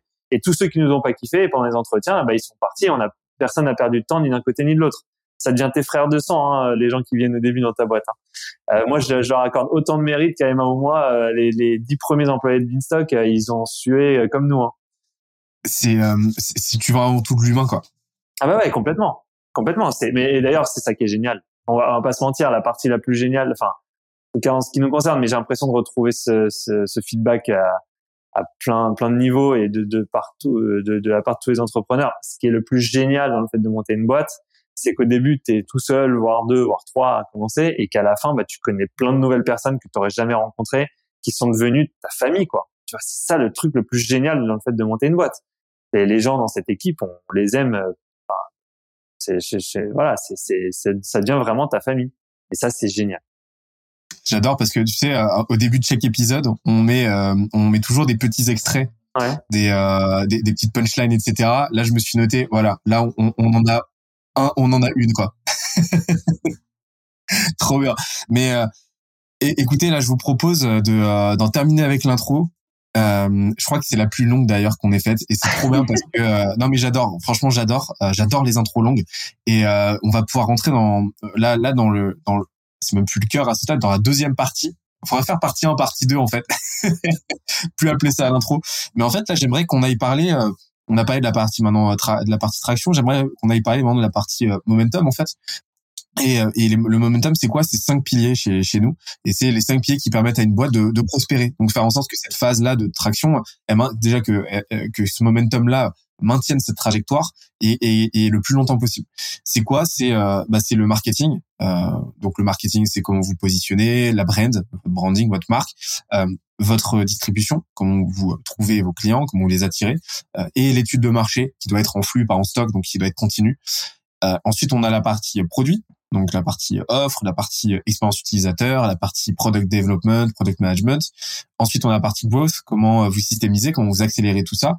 Euh, est-ce que vous avez déjà du monde en interne? Comment ça se passe? Euh, La partie revenu, donc euh, la partie vente en gros. Et après la partie système entrepreneurial qui englobe tout ça avec, vous en avez déjà parlé, la partie people. Donc la partie recrutement, la partie management, et euh, connecte à ça bah, tout ce qui concerne les process, la data et la culture de boîte. Moi, ce que je vous propose, c'est c'est qu'on aille parler un petit peu de la partie marketing pour commencer, parce que j'ai un vrai j'ai une vraie zone d'ombre euh, sur euh, sur la partie positionnement. Euh, comment euh, voilà, vous êtes sur une industrie qui est quand même très ouverte.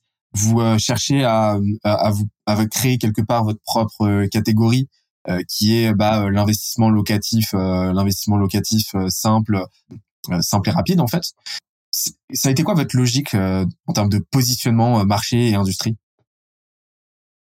Si on veut différencier euh, de, des acteurs du marché en trois points.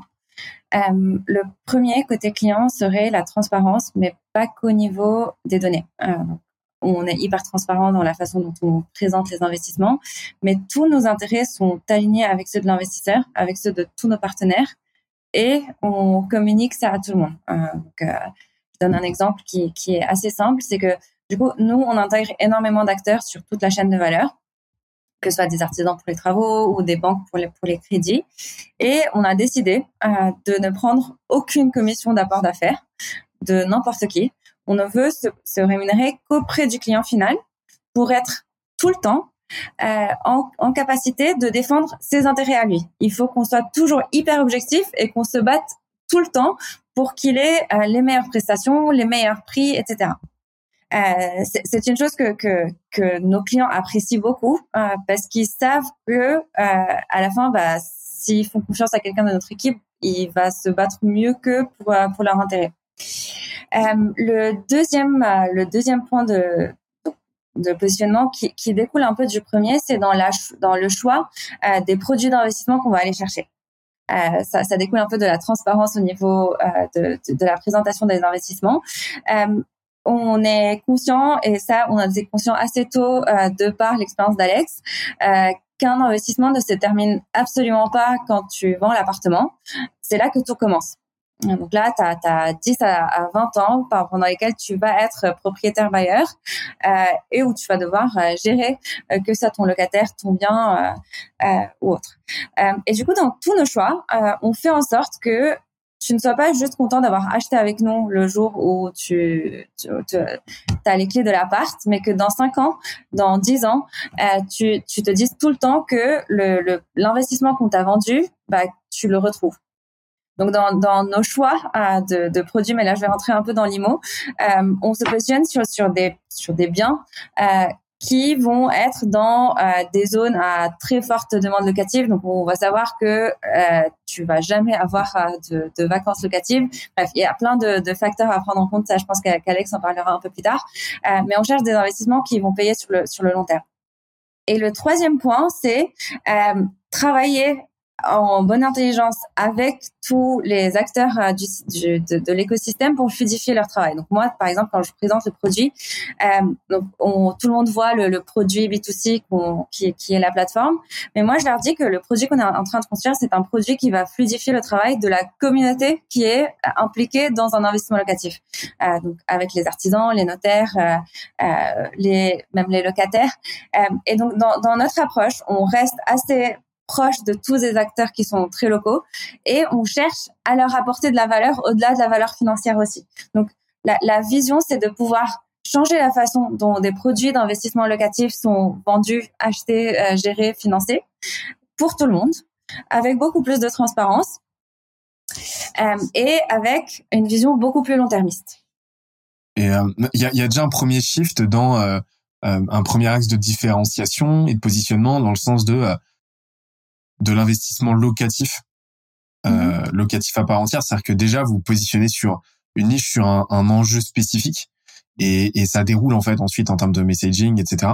Et j'ai bien aimé tout à l'heure aussi euh, ce que ce dont vous avez parlé. Enfin, j'ai bien aimé l'analogie que vous avez faite avec euh, ce loger en fait. C'est-à-dire que vous prenez un usage déjà existant sur lequel il y a déjà euh, des habitudes d'utilisation euh, et des habitudes de marché qui sont cristallisées, qui sont qui sont qui sont en place et, et, et, vous venez décliner ça en fait à un usage précis, à un besoin précis, et, euh, et ça vous fait déjà un positionnement solide quoi. Bah, d'ailleurs, ce loger a un onglet euh, investissement locatif, mais qui n'est pas euh, pas ce qu'ils aimeraient qu'il soit quoi. Parce que l'investissement locatif, tu peux pas juste dire à quelqu'un tiens ça ça peut être pas mal et débrouille-toi. C'est impossible il y a tellement de choses à savoir, tellement d'erreurs à éviter. Celui qui est laissé, et malheureusement, il y a beaucoup de gens qui sont encore euh, laissés euh, dans la nature pour faire ça, et c'est dangereux. Ça reste beaucoup d'argent, et si tu fais mal les choses, ça peut te coûter très, très, très cher. J'interromps l'échange 30 petites secondes pour te dire de ne pas oublier de nous ajouter une petite note des familles sur Apple Podcast ou sur la plateforme de ton choix. Tu connais la chanson, ça nous aide très fort à faire connaître euh, le podcast au plus de monde possible. Allez, on reprend. Mais d'ailleurs, euh, euh, là, là, sur la partie, on va dire distribution euh, et en gros pédagogie, éducation de votre audience. comment vous comment vous faites pour pouvoir en fait à cette connaissance là qui manque à beaucoup de, de monde? Bah déjà, la première étape, c'est de la communiquer à notre équipe, que ce soit l'équipe marketing ou l'équipe contenu ou l'équipe sales. Déjà, la première difficulté pour nous, c'est comment on fait pour que ce que nous, on emmagasine comme connaissance depuis toujours soit transmis et je pourrais même aller encore plus loin. C'est comment on fait pour nous être suffisamment à jour sur ces notions-là. Parce que si tu comptes sur les formations de, de la FNAIM euh, obligatoire, euh, tu es au courant de rien. Hein. Donc, euh, il y, a, y a à la fin un, un, besoin. Donc, moi, je, je sais que c'est un peu mon rôle dans cette boîte, c'est de me tenir toujours au courant de ce qui se passe, de jamais louper une info, de, de me renseigner tout le temps. Donc, moi, j'adore parler à des gens. Ça m'arrive tout le temps d'avoir des conversations sur l'IMO où je me dis bon, ce sujet m'a jamais intéressé. Allez, Alex, il faut que tu ailles puisque voilà, il, tu peux plus rester, euh, tu peux plus faire l'autruche là-dessus. Il faut que tu connaisses. Euh, tu vois, de même que je me suis intéressé à tous les types d'investissements qui existent. Euh, quand on a commencé à créer Beanstalk, j'avais jamais placé un centime en bourse, jamais placé un centime euh, sur les livrets, tout ça, je connaissais rien. Je me suis dit, c'est pas possible d'aborder le sujet comme ça. Aujourd'hui, je pense que je fais partie des gens de mon âge qui maîtrisent le mieux euh, la diversification de portefeuille. Donc, ça me permet de, donc voilà, il y a cette première étape, comment nous on se, on se renseigne, ensuite comment on la transmet à notre euh, équipe, et cette équipe doit ensuite faire le travail euh, de, de, de formation. Euh, et je dirais qu'il y a un autre petit angle, mais celui-là, ça va être plus Emma qui va en parler, qui est l'angle produit pur. Tu vois, au-delà de, des gens de l'équipe qui vont te parler, puisqu'il y a beaucoup d'humains hein, dans la première phase de Beanstalk, euh, au-delà des gens qui vont t'écrire tes, ton blog ou tes articles LinkedIn ou tes, qui vont te créer tes, euh, qui vont te parler au téléphone, as évidemment ce travail de plus long terme, comment on fait pour qu'il n'y ait plus besoin de parler au téléphone, comment, mais tout ça, c'est le travail de, de, de l'équipe produit. Euh, donc, pour moi, ça, c'est le point de départ. C'est faire en sorte que toute l'information soit cohérente. Donc, on a un Notion, euh, un, un, pardon, un, outil en interne sur lequel on, on collecte toute la, tout le savoir de la boîte, euh, mais tout le savoir à tous les sujets, hein, mais notamment sur le sujet IMO. Et ce Notion, tu peux pas commencer à parler avec un client tant que tu ne connais pas tout par cœur. Donc, on te fait des tests, on te fait des formations euh, tu peux pas aller parler avec un client tant que t'as pas intégré toutes les infos. Et évidemment, il y a la grande culture du je sais pas. Si tu ne connais pas la réponse à une question qui t'est posée euh, par un client, tu prends pas le risque parce que tu es vendeur de pousser la vente alors que tu ne sais pas, tu dis je sais pas, quitte à perdre la vente. Tu vois, il y a aussi ça qu'on a développé. Comment on crée de l'humilité dans le discours du sales si tu sais pas, c'est pas grave. Et je pense que d'ailleurs, on est tous d'accord pour dire que c'est un bien meilleur argument de vente de dire je sais pas que de mentir.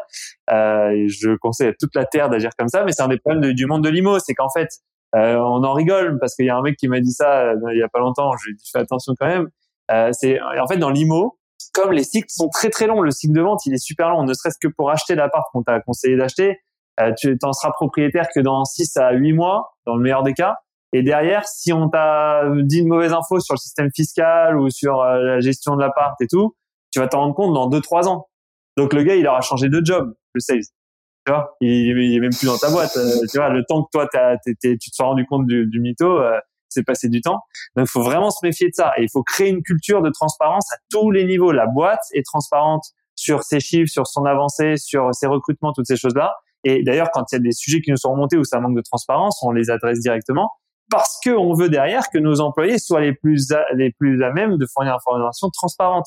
Il faut que ce soit un souci du quotidien. C'est trop important. Le 80% des gens qui achètent chez nous achètent pour la première fois et c'est le moment le plus important de leur vie. C'est le moment où tu passes adulte. Hein. Faut, faut être honnête. Hein.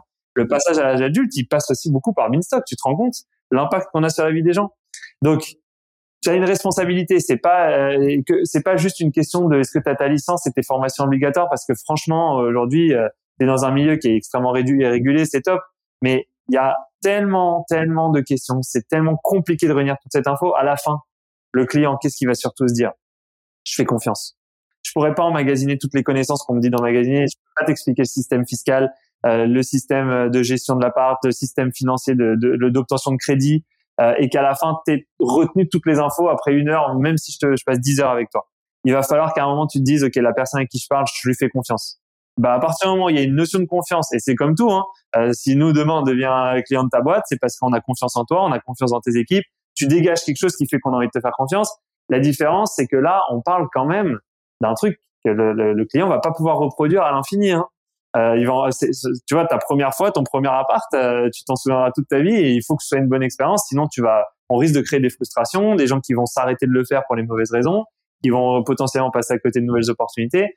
Sans même parler de la réputation de la boîte. Hein, je parle vraiment de l'impact pour le client. Si tu fais bien les choses, tu lui as changé sa vie positivement. Tu fais mal les choses, c'est hyper négatif.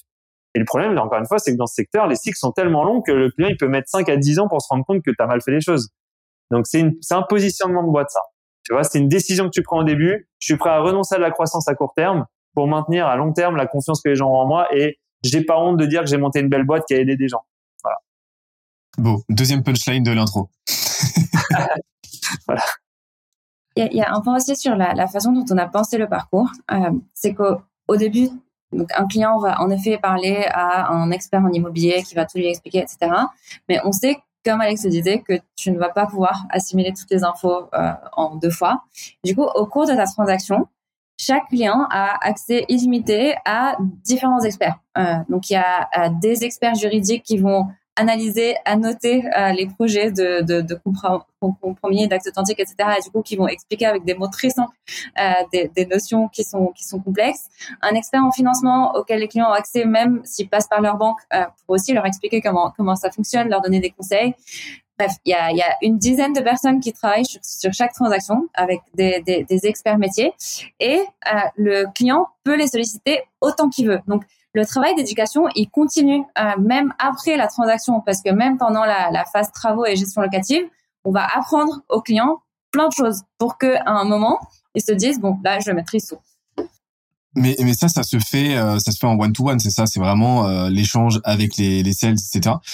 Est-ce que vous avez des, c'est quoi aujourd'hui vos canaux, on va dire, de, distribution? Tu, as parlé d'un blog tout à l'heure, Alexandre.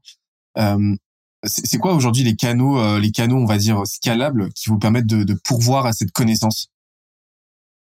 Donc la partie produit, en fait. En fait, là, là donc c'est pour ça que je te disais, voilà, là, sur la partie produit alors, on a plusieurs angles. Je vais laisser Emma en parler, mais typiquement, un, un des, des, un des angles euh, majeurs, c'est euh, pour moi, c'est tout ce qui, c'est tous les outils. C'est tout ce qui va te permettre à toi de te rendre compte de façon autonome de ce qui est en train de se passer. Donc, par exemple, les gens, quand ils commencent dans l'IMO, euh, ils vont taper sur Google calcul rentabilité. Ok, ça c'est un truc normal. Hein, tu peux pas te lancer dans l'investissement sans penser renta. Il y a un moment, il va falloir que tu acceptes de chercher la définition du truc. Et euh, sauf que là, en fait, tu as autant de définitions que de liens qui vont sortir sur Google. Et je sais que Google est prolifique en liens. Euh, donc, tu vas avoir euh, aujourd'hui première responsabilité de Beanstalk, c'est quand on va te définir un terme, on te, on t'explique d'où vient cette définition, pourquoi on a décidé de faire comme ça. Mais on va aussi te fournir un petit outil qui te permet de voir que, tu vois, dans une renta, ah, donc je te donne le principe général, c'est tu divises euh, donc au numérateur, tu prends ton ce que tu gagnes et au dénominateur ce que tu as investi. Ok, comme tour. Hein, voilà, investis 100 000 euros, tu gagnes 5 000 euros par an, tu as fait 5% Sauf qu'en réalité, la question de ce que tu gagnes, elle est très compliquée parce que euh, tu touches un loyer, mais derrière, personne ne s'imagine le nombre de frais que tu as. Tu les charges de copro, la taxe foncière, la taxe d'habitation. Ah non, en l'occurrence, euh, celle-là, c'est pas du tout une bonne idée de commencer par là donc taxe foncière, euh, les, euh, toutes les assurances, emprunteurs, assurance habitation, euh, l'assurance garantie loyer impayé si tu en prends une, gestion locative si tu passes par une agence, et les impôts, les intérêts d'emprunt. Bref, tu as des listes entières de frais que la plupart des gens oublient ou ne savent même pas calculer. Et, franchement, c'est compliqué. Et donc, pour éviter des discussions qui durent des années sur euh, mais pourquoi moi mon agence elle m'a dit que je pouvais facilement faire du 6% et vous vous me vendez du 4% ben, on vous donne un outil qui vous permet de voir toutes les lignes. Juste que vous vous rendez compte de toutes les lignes qui existent. Et il fait peur cet outil, hein. franchement. Tu, tu, tu vois, c'est un outil. les gens, quand ils veulent calculer une renta, moi, je leur vends, je leur dis, bah, il y a un super outil pour calculer une renta. Ils s'attendent pas à ce qu'il y ait autant de lignes. Ils s'attendent pas à ce qu'il y ait autant de choses à déduire.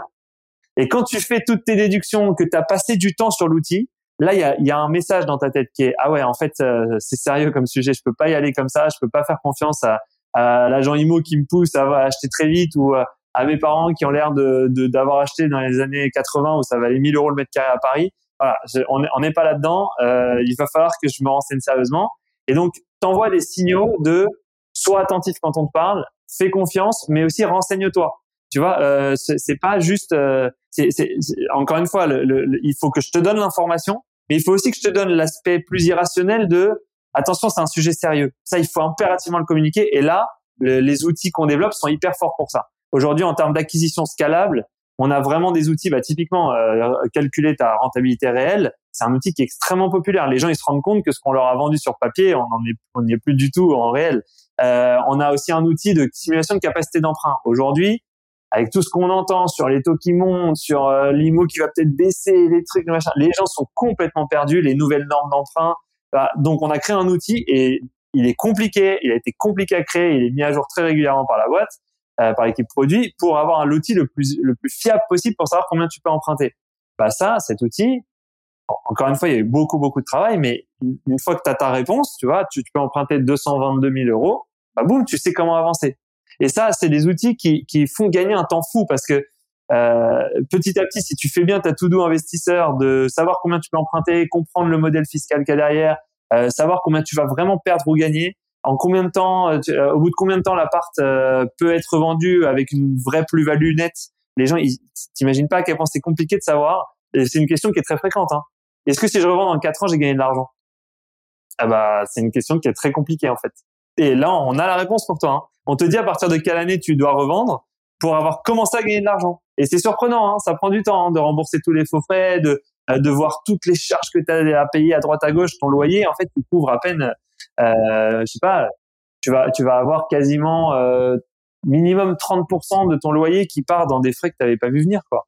Tu vois, donc bref, tu as, plein de, t'as plein, les outils sont extrêmement puissants. Après, tu vas avoir, Emma, je te laisse peut-être décrire un peu plus si ça t'intéresse, Benoît, mais euh, toute la page info on a travaillé énormément sur cette page information. C'est pas la même chose de te présenter un bien sur Beanstalk et sur ce loger, parce que sur ce loger, euh, bon, c'est la libre appréciation de l'agent, il te raconte un peu ce qu'il veut. Euh, est-ce qu'on veut pas? Alors il y a des y a des petites normes, hein, mais euh, globalement, s'il veut te dire qu'il est lumineux, bah qu'est-ce que c'est de la lumière? Qu'est-ce que ça veut dire lumineux? Est-ce que on va pas lui reprocher de pas avoir été précis Nous, le but c'est de tout chiffrer.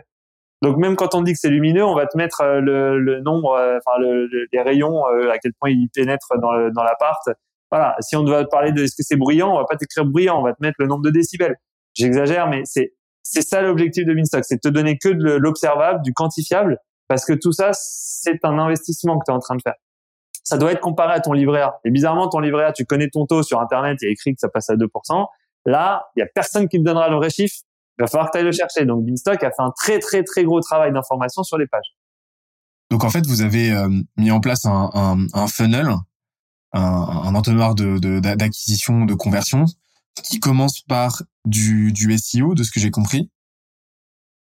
En gros, si tu, si tu veux qu'on détaille les différents canaux d'acquisition, donc le SEO est un des, des canaux et c'est un canal qui est très efficace parce qu'encore une fois, il y a les gens sont intéressés par l'immobilier.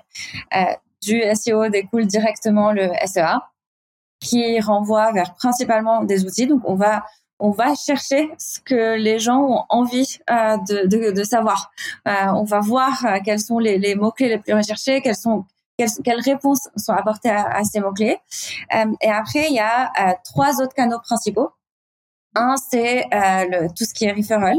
Euh, donc, les gens adorent parler de, de, leurs investissements. Les gens, ils sont, ils sont très contents quand ils l'ont fait, que ça s'est bien passé, euh, de partager, partager ça avec avec leur entourage. Donc, on a beaucoup de clients qui nous recommandent. Et d'ailleurs, la première année, on n'avait que ça. Euh, on n'avait pas encore de budget marketing. On a, on a, on a fait que de la croissance euh, par par euh, recommandations.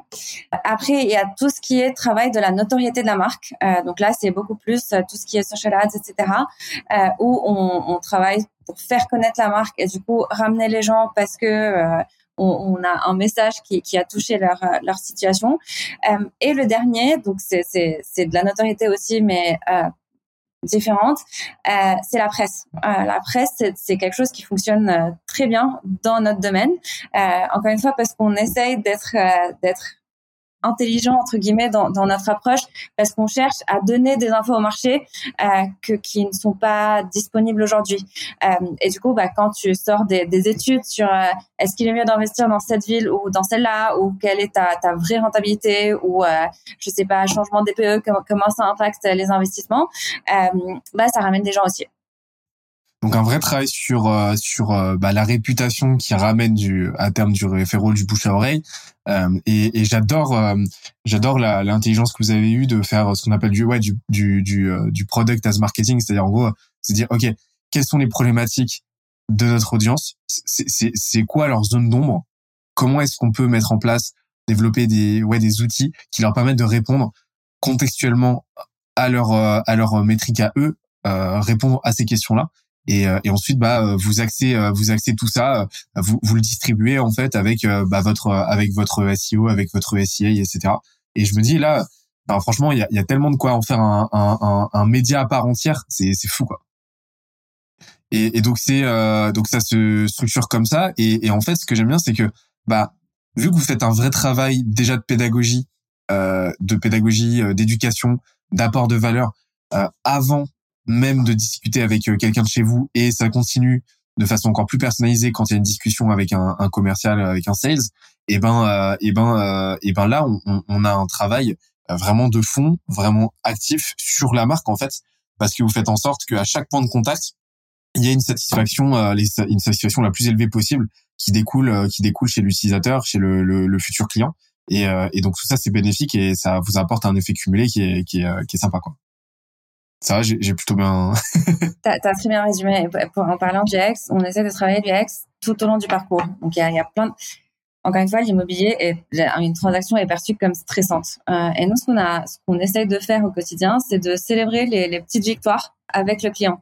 Par exemple, si, tu fais une offre sur un appart, tu vas recevoir euh, un cadeau chez toi euh, pour te dire genre félicitations, tu viens de franchir la première étape quand tu signes ton acte authentique, tu vas aussi recevoir euh, une bouteille de champagne personnalisée avec euh, avec euh, genre l'adresse de ton appart, etc. Et on essaie vraiment de, de faire prendre conscience à nos clients qui font quelque chose de génial et que c'est pas juste de la paperasse et que c'est pas juste de, de, la gestion administrative. ils sont en train de faire, de prendre une décision hyper importante dans leur vie et ils doivent en être fiers. En fait, tu fais, tu surdélivres par rapport à ce que ferait un agent, une agence classique en fait. Bah, l'agence classique, c'est en France, les agences euh, travaillent pour des vendeurs. Nous, on travaille pour un acquéreur. Et on travaille pour un acquéreur qui investit.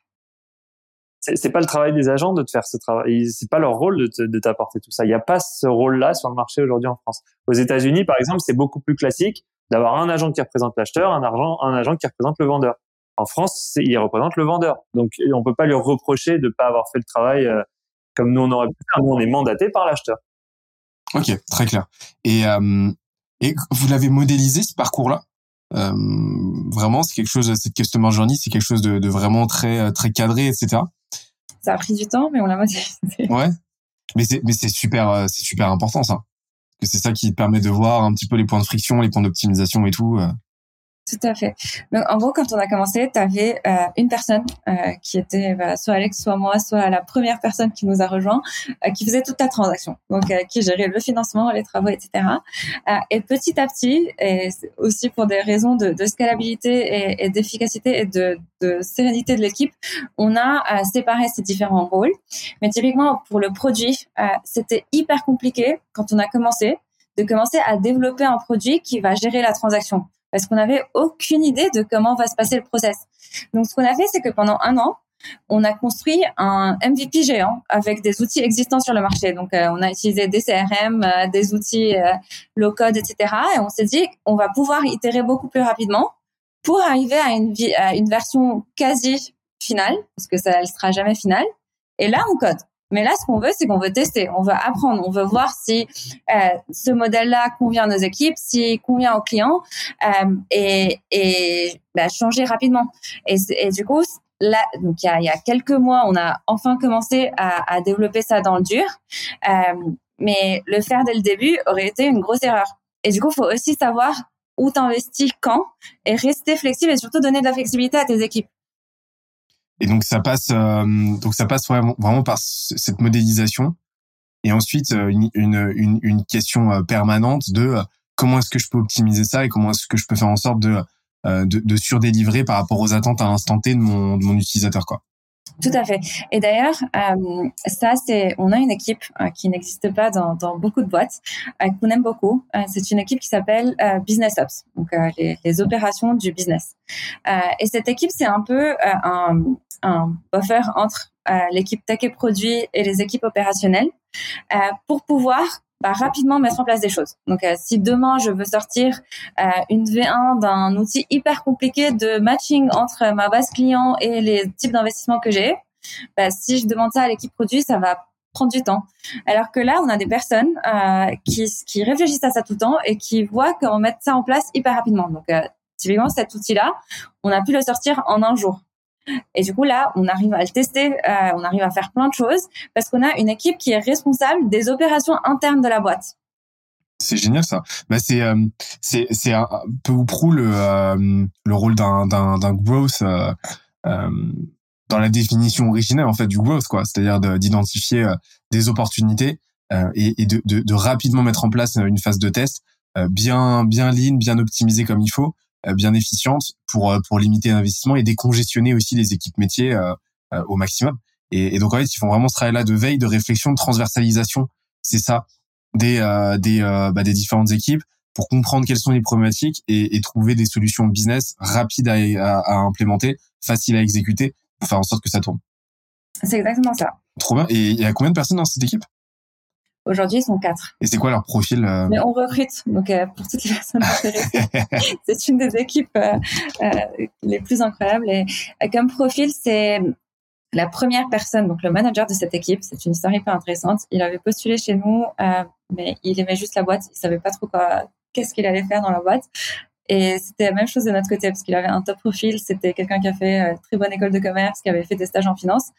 Euh, et du coup, on lui a dit, bah, on sait qu'on a envie que tu viennes. On ne sait pas trop ce que tu vas faire. Et petit à petit, c'est lui qui a monté cette équipe parce qu'il allait parler à tout le monde et il essayait de les aider dans leur quotidien. Donc, euh, quand n'importe qui avait un problème, ils allaient voir une personne qui s'appelle Romain et, et, Romain va arriver à résoudre leurs problèmes euh, dans la journée. Pour l'anecdote, il y, y, y, a un siège à côté de Romain. Tellement les gens passent, à, passent du temps à demander des choses à Romain, il a un petit siège à côté de lui. C'est génial. C'est l'oracle. C'est vrai. et du coup, on a essayé de cloner Romain par la suite. Euh, donc, euh, il a recruté des gens qui avaient des, des profils.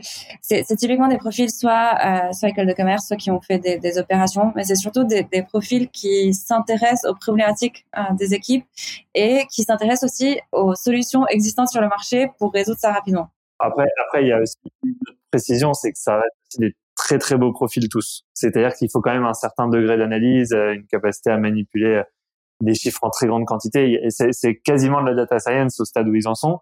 Mais euh, voilà, ça reste des très beaux profils. Et d'ailleurs, c'est marrant parce que j'y pensais.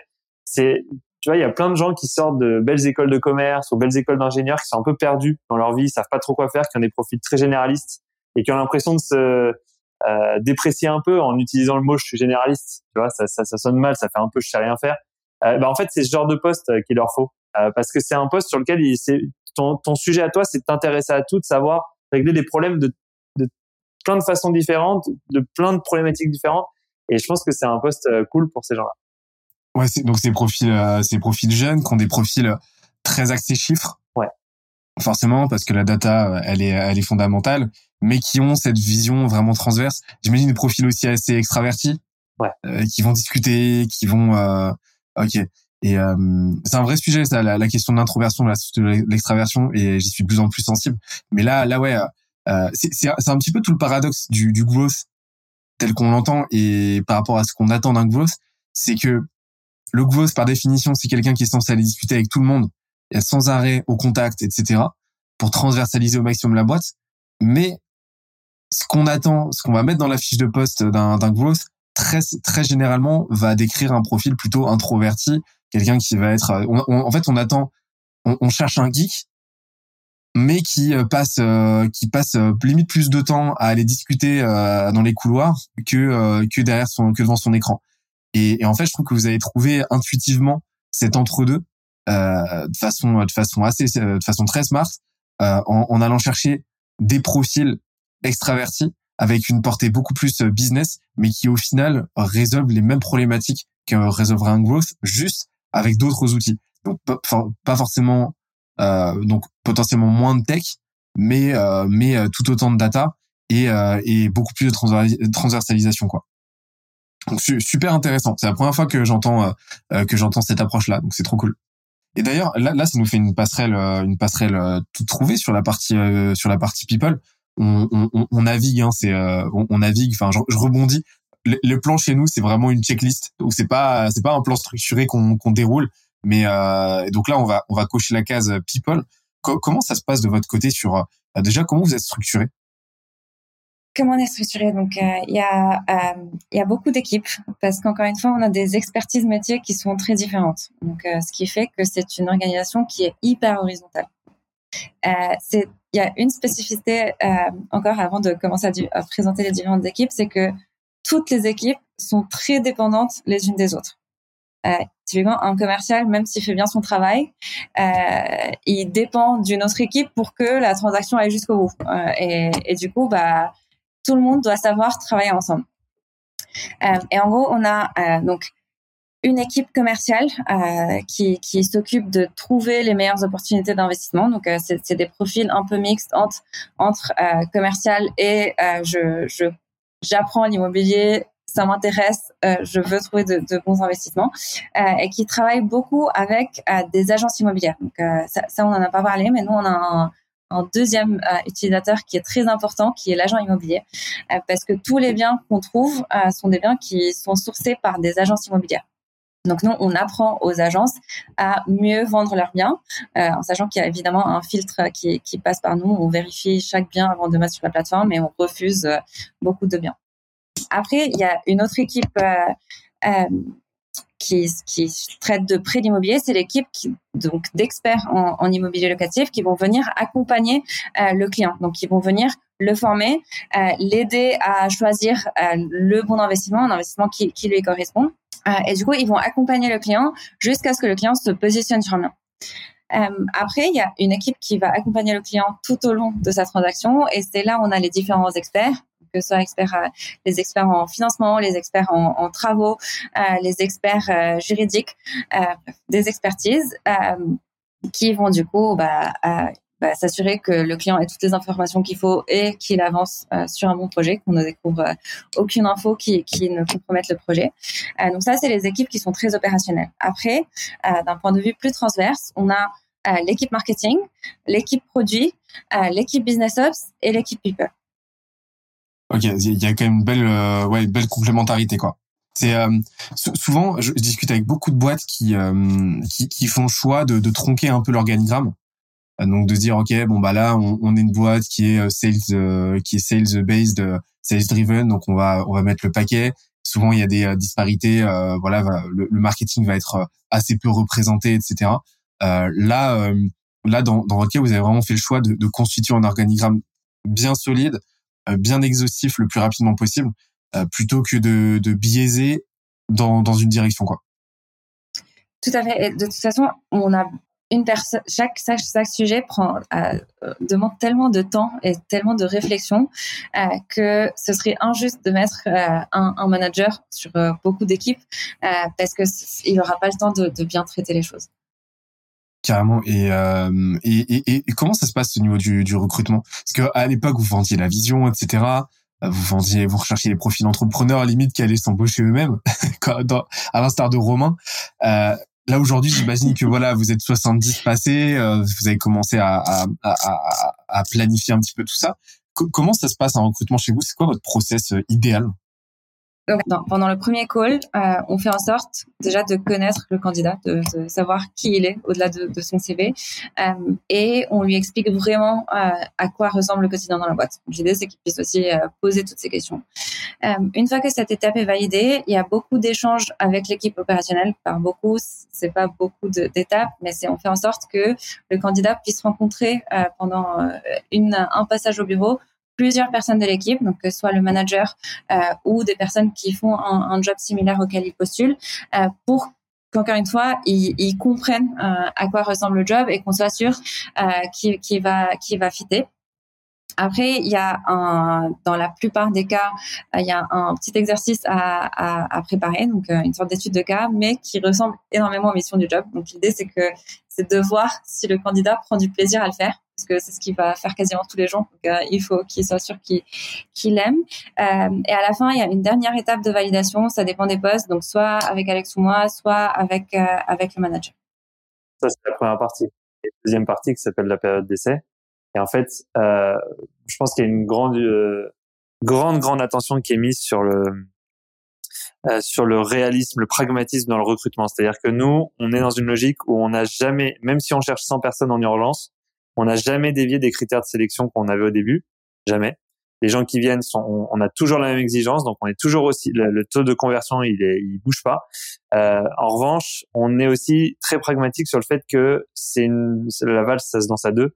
Euh, et que euh, nous on demande beaucoup de choses, mais on veut qu'ils voient beaucoup de choses. Il faut, faut qu'ils soient confrontés aux personnalités des gens avec qui il va bosser. Il faut qu'ils soient confrontés à ce que ça va être vraiment son tâche. On veut qu'ils voient les bureaux, qu'ils voient comment les gens se parlent, euh, parce que je pense que il y a rien de plus clé. Mais derrière, encore six mois où franchement moi, s'il y a un employé qui vient me voir euh, au bout d'un mois dans son taf et qui me dit qu'il part, euh, jamais de ma vie je vais lui en vouloir nous avoir fait perdre du temps. Ça fait partie du les risques du métier quand tu recrutes. Euh, je considère qu'il il faut accepter l'idée que ça, ça prend du temps de savoir euh, si tu es parti pour une relation fraternelle, familiale, ou si en fait il y a des petites choses qui résistent et qu'on va avoir du mal à les surmonter et que ça va poser problème. On est, on est vachement attentif à ça et on est vachement conscient. Tu vois, on est humble quand quelqu'un arrive. On va tout donner pour qu'il s'éclate, mais en même temps, le, travail il reste entier. L'entretien, le, le parcours de recrutement, c'est une étape dans euh, savoir si la personne devient membre de ta famille ou pas à la fin, tu vois. On parle très souvent de l'analogie entre euh, la vente et le recrutement, c'est et tu viens de tout résumer, c'est-à-dire que euh, quand tu signes un client, c'est le tout début de la collaboration et c'est là que la vraie vente commence parce que là tu vas là c'est là que tu vas délivrer sur tes promesses et que tu vas vraiment vraiment cristalliser la confiance qui t'a accordé à l'instant T qui est qui est très friable quoi.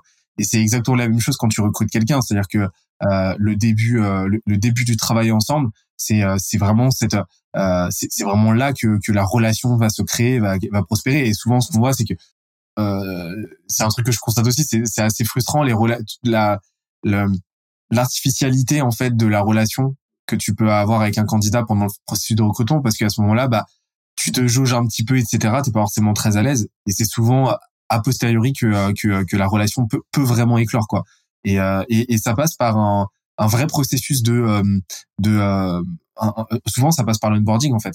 vous avez mis en place quelque chose de, parce que j'ai compris que sur la partie expérience utilisateur, vous avez une vraie, vous avez vraiment un, un, gros soin sur ce point avec des bouteilles de champagne, etc. Enfin voilà, en gros, vous, vous faites en sorte vraiment sur délivrer au maximum. Est-ce que c'est une philosophie que vous appliquez aussi à la partie, euh, la partie people? Complètement. Mais comment ça se passe? Parce que c'est un vrai sujet. Il y a tellement de boîtes qui se cassent la figure euh, sur la partie onboarding ou c'est Calami 2. Alors déjà, déjà, ce qu'il faut savoir, il y, a, y, a, y, a, une équipe RH depuis le premier jour chez Beanstalk. Il hein, faut le savoir on a eu cette chance. Enfin, je dis premier jour, j'exagère. C'est depuis début 2021. Euh, on a une équipe qui se charge de ça. Donc on n'est pas, euh, tu vois, on essaye d'éviter le côté cow-boy, euh, le côté euh, presque anarchique qui caractérise habituellement les startups du point de vue RH, même si on n'a pas échappé à de nombreux écueils. Et petit à petit, ça s'affine. Donc le l'onboarding il y a un an, c'est pas le même qu'aujourd'hui, et ce sera pas le même dans six mois. Il y a énormément de travail qui est fait. Après, Emma, peut-être que je, je te laisse décrire les étapes précises, mais voilà, c'est important bah, je suis preneur. Euh, en gros, quand, un nouveau, donc euh, nous chez nous, les, collaborateurs, on les appelle les beans. Euh, quand un nouveau bean arrive chez nous, euh, il, y a des donc déjà donc tous les nouveaux arrivent en promo euh, pour développer aussi cet esprit de euh, vous allez connaître plein de gens de différents départements et ils ont une semaine pendant laquelle ils suivent des, des formations sur que, ce soit sur la vision de la boîte euh, ou sur des sujets un peu plus euh. Euh, mais surtout, ils font un truc hyper euh, hyper sympa, c'est qu'ils font des ce qu'on appelle des vie ma vie. donc, ils vont passer une partie de leur journée avec chaque équipe pour découvrir vraiment le, métier de chacun et pour qu'à la fin de la semaine, ils comprennent bien au moins l'organisation de la boîte. Donc, ça dure une semaine, c'est de la pédagogie, c'est de la montée en compétences et c'est vraiment la euh, émuler cette transversalité que vous avez dans la boîte où euh, ils vont discuter avec tout le monde, ils vont euh, s'améliorer avec la, la vision, euh, avec la culture, etc. Et c'est c'est vraiment et ça, ça se fait ça se fait petit à petit quoi. Exactement. Et chaque nouvel arrivant a aussi euh, ce qu'on appelle un bean body, euh, donc une personne dans l'équipe qui va qui va l'aider euh, bah, à s'intégrer, qui va être son, son meilleur ami pendant pendant les premières semaines, donc qui va lui faire découvrir les restos du coin, etc. Pour qu'il se sente aussi très bien accueilli. Une des valeurs de Beanstalk, parce que comme tu le sais, les, boîtes adorent se, se, se, poser deux secondes et prendre le temps de rédiger des valeurs, mais une des valeurs de Beanstalk qu'on adore, c'est Deliver Magic. Donc on adore cette notion de magie, Et ça, ça, ça se crée à tous les niveaux. La magie, c'est pas, c'est pas la même chose. Il y a plein de notions euh, qui, euh, qui pourraient faire de la magie. La magie, c'est vraiment le truc qui fait que c'est exceptionnel, que vraiment il s'est passé un truc que tu as du mal toi-même à expliquer. Et on essaye toujours, notamment sur le plan RH, d'être là-dessus. Moi, ce que je veux, franchement, une des raisons pour lesquelles on a créé cette boîte, c'est parce qu'on avait envie de changer la vie de personne. Donc, ce qui était génial, c'est qu'on voyait que nos clients, on leur changeait la vie.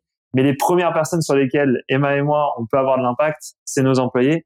Et, euh, et l'idée, c'est que tu, tu, vois, typiquement, les gens se vexent parfois parce qu'on a oublié quelles écoles ils ont faites avant. Alors, ils ont fait des très belles écoles, machin. Euh, tu rentres pas chez Beanstalk euh, parce que t'as, parce que pour ton nom, mais tu rentres chez Beanstalk pour t'en faire un. Tu vois, tu, on est là pour que tu rentres dans la boîte et que tu en ressortes. T'es, t'es quelqu'un d'autre. C'est un tunnel. Je sais pas combien de temps tu vas rester dedans, mais tu vas rentrer dans une, une machine. Tu vas apprendre. Tu vas vivre des choses incroyables. Et ça, c'est un truc sur lequel on travaille à tous les niveaux. On veut que ça vibre, on veut qu'il y ait de l'émotion dans tout. Et ça, je pense que c'est une des plus grandes qualités de Beanstalk, c'est qu'on a su le créer, tu vois. Tu peux pas rester indifférent à ton, parcours de, de, de nouveaux beans, mais même les anciens beans, ils vivent des choses incroyables. Et nous, on est les premiers à s'éclater. Je trouve ça super intéressant cette idée de, de magic, de, de magie quoi. Euh, déjà, on, a bien compris euh, quand tu parles de deliver, bah, ça sous-entend l'idée de surdélivrer, donc de toujours faire plus que ce que vous promettez. Et ça, c'est un truc essentiel que peu de boîtes ont compris.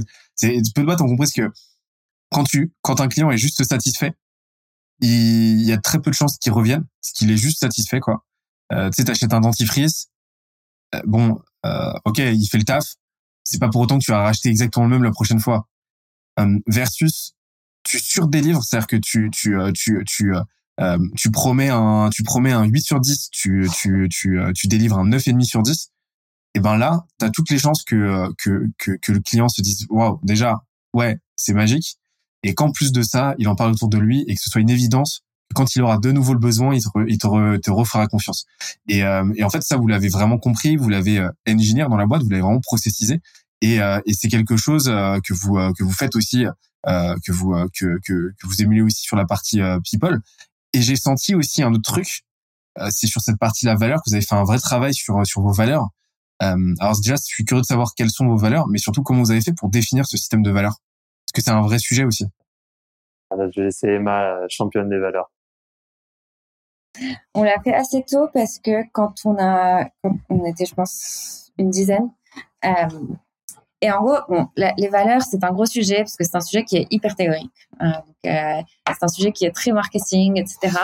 Euh, sauf qu'encore une fois, on est biaisé par euh, l'expérience qu'on a eue chez Glovo où le fondateur avait passé beaucoup de temps sur les valeurs et on voyait comment ça se mettait en place dans la boîte. On voyait que il euh, y a quelqu'un qui a dit que euh, ta, ta, culture, tout ce que tu fais, euh, tu peux mettre les valeurs que tu veux, mais à la fin, c'est it's who you hire, fire or promote. C'est les gens que tu embauches, les gens que tu, bah, que tu à qui tu demandes de, de partir et les gens que, que tu que tu promeus. Et je trouve que c'est très vrai. Et quand tu vois dans une boîte que les critères d'évolution sont vraiment corrélés aux valeurs, tu, tu comprends l'importance des valeurs. Et du coup, c'est un peu pour ça qu'on a voulu mettre en place des valeurs très tôt, parce qu'on voulait orienter à la façon dont on, dont travaille notre équipe en interne, mais surtout en externe. Donc, euh, quand ils vont euh, parler avec un agent immobilier, quelle impression euh, on veut on veut dégager? Euh, même chose pour les clients. Et du coup, on a fait une, une session de, de brainstorming avec toute l'équipe de l'époque, qui est le, le, noyau dur de, de Beanstalk. et on a on a sorti du coup six valeurs. Donc la première euh, qu'on aime beaucoup, c'est Deliver Magic. Euh, la, donc il y en a, il y en a six. Donc Deliver Magic, euh, Never Settle. Euh, donc en gros, ne, ne, jamais rester euh, là où on est et aller toujours chercher, chercher plus loin, chercher toujours à se dépasser. bias for Action. Donc chercher beau, tout le temps à agir rapidement, euh, donc ne pas passer des, des, semaines à se poser des questions, à tester, voir ce qui se passe et bah, une des, des, des, réflexions de ça, c'est l'équipe Business Ops qui y a tout le monde à, à tester rapidement. Build trust, euh, donc construire la confiance. Euh, donc ça, que ce soit en interne ou en externe. Euh, encore une fois, on est dans un secteur où il y a énormément de méfiance et on, on, cherche toujours à prendre des choix qui vont nous favoriser sur, sur le long terme et pas sur le court terme. Ce qu'on veut, c'est que un agent retravaille avec nous, c'est qu'un client nous recommande dans cinq ans donc la cinquième, c'est euh, owners, not employees. Euh, donc nous, on, a aussi ce. Donc Alex parlait de, la confiance qu'on accorde à l'équipe. Euh, typiquement chez nous, tout le monde a, des parts dans la boîte. Euh, donc on, sait que Alex et moi, on n'arrivera jamais à monter tous les deux ce projet qui est énorme notre le succès de Beanstalk dépend vraiment de chaque personne euh, qui, contribue au projet et on veut que ça se reflète aussi euh, dans, dans, la façon dont ils sont liés à cette boîte. Euh, donc tout le monde a des, des euh, et dans toute l'approche, on le voit quand, quand l'équipe parle de quand, une personne de l'équipe parle de Beanstalk, on, sent que, que c'est sa boîte à elle. Euh, on en est à 5. la dernière que, que je vais chercher pendant que tu vas chercher euh, la chercher c'est euh, on sent un truc c'est que on, on, dit on dit souvent euh, tout le temps chez, chez Skedia on, on se répète très souvent. C'est que une boîte c'est la somme de ses compétences c'est la moyenne de ses talents. Et en fait vous vous me donnez envie de rajouter un truc c'est c'est aussi la moyenne de de ses ambitions en interne en fait. C'est que plus tu as des gens ambitieux dans la boîte à la fois les fondateurs mais aussi les les les, les salariés plus forcément la boîte va être, comme tu l'as dit, biased for action, biased for euh, efficacité, etc. Et, euh, et ça va s'en ressentir sur euh, sur les courbes, sur les performances de la boîte et sur sa culture. Et, et, et c'est une adjonction, on, on, le sent vraiment de votre côté en fait. Et vous faites en sorte de, de vraiment magnifier cette ambition et, je trouve ça très intéressant. Et, et je, je, je sais pas si j'ai assez beublé.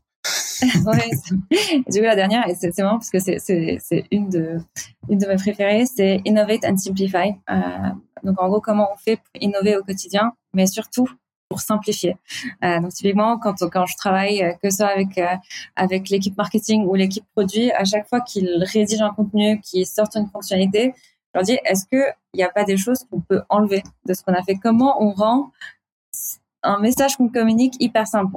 et encore une fois, c'est hyper utile en IMO. C'est comment je fais pour que quand tu reçois une offre de crédit de 60 pages, j'arrive à t'envoyer une page où, qui t'explique tout. Excellent. Et, sur la partie management, comment ça se passe de votre côté? Euh, donc là, là, je, je, ressens, c'est de l'ordre du ressenti, mais je ressens qu'il y a quand même pas mal de, euh, gros, un gros premium à la transversalité dans la boîte, à l'extraversion aussi, et, euh, et à l'autonomie en fait. C'est très bien résumé. Exactement. Franchement. Euh... Ok. Mais comment et, et, concrètement comment ça se passe? Vous avez mis en place des heuristiques précises euh, Ouais, donc euh, ça, en sachant que ça change tout le temps, parce qu'à chaque fois que tu passes un cap de taille d'équipe, tous tes process changent. Donc euh, chaque trois mois, on met ça à jour. Euh, mais actuellement, donc la façon dont on fait les choses, c'est déjà euh, chaque lundi matin, on a un stand-up, donc un point avec toute l'équipe où on partage les, les, news de, de, la boîte à tout le monde pour qu'on soit sûr que, que, tout le monde est sur la même page. Et après, en termes de management plus direct, euh, on fait donc Alex et moi, on a un point euh, d'une heure chaque semaine avec chaque équipe, donc avec chaque manager d'équipe. Et si besoin, il fait, intervenir des gens. Et, du coup, c'est pendant ces moments-là qu'on a le temps de faire le point sur que ce soit les performances, sur les projets en cours ou sur les points euh, plus RH euh, euh, et donc bien-être des employés. Donc ça, c'est euh, ce qui est théorique. Après, en pratique, on, Alex et moi, on est, on est assis chacun euh, au sein des équipes, on est sollicité tout le temps, donc euh, on, on, parle toute la journée à, à tout le monde, que ce soit les managers ou les équipes. Ça, c'est pour le management à notre niveau, mais effectivement, il y a des managers qui eux-mêmes vont toujours essayer de reproduire. En fait, ce qu'on voit en ce moment se dessiner, c'est que les équipes dans lesquelles on a des managers qui sont qui font le, le, la, la, courroie de transmission entre nous et les équipes euh, opérationnelles. Chacun, chaque équipe commence à ressembler à sa propre startup. Euh, chaque équipe a sa propre culture, euh, chaque équipe a sa propre approche, et ça, c'est quelque chose qu'on essaie de corriger en ce moment. Comment on fait pour éviter qu'il y ait des équipes plus performantes que les autres, ou qui s'amusent plus que les autres, ou euh, tu vois où il y a, y a du mieux. Et ça, c'est un vrai sujet qu'on a en ce moment. Euh, comment on fait pour harmoniser vraiment la culture? Tu vois, il y a, y a des parties du bureau ou des c'est très calme, ou d'autres où ça, ça s'éclate toute la journée. Est-ce que c'est bien, est-ce que c'est pas bien? On ne sait pas encore aujourd'hui, mais il faut qu'on trouve comment harmoniser les systèmes de management pour que la culture de la boîte, ça reste la même. Le squelette, ça doit quand même rester le même. Bah c'est sûr que euh, forcément les, les profils vont pas, enfin les, les, typologies de postes vont pas amener les, les mêmes profils. Mais est-ce que c'est un vrai enjeu hein, quand quand tu quand tu silotes, enfin vous, vous avez pas siloté justement parce que vous vous transversalisez, euh, vous homogénéisez, mais euh, c'est un vrai enjeu au début quand tu choisis un, la voie de l'organigramme assez étoffée où tu crées rapidement des, des pôles, euh, un certain nombre de pôles. C'est un vrai enjeu déjà de pouvoir les gérer, les faire grossir de façon homogène, garder les équilibres et, euh, et, et, que chaque pôle euh, se crée euh, quelque part sa propre petite culture interne. quoi. C'est un, c'est un, c'est un vrai enjeu de cohabitation.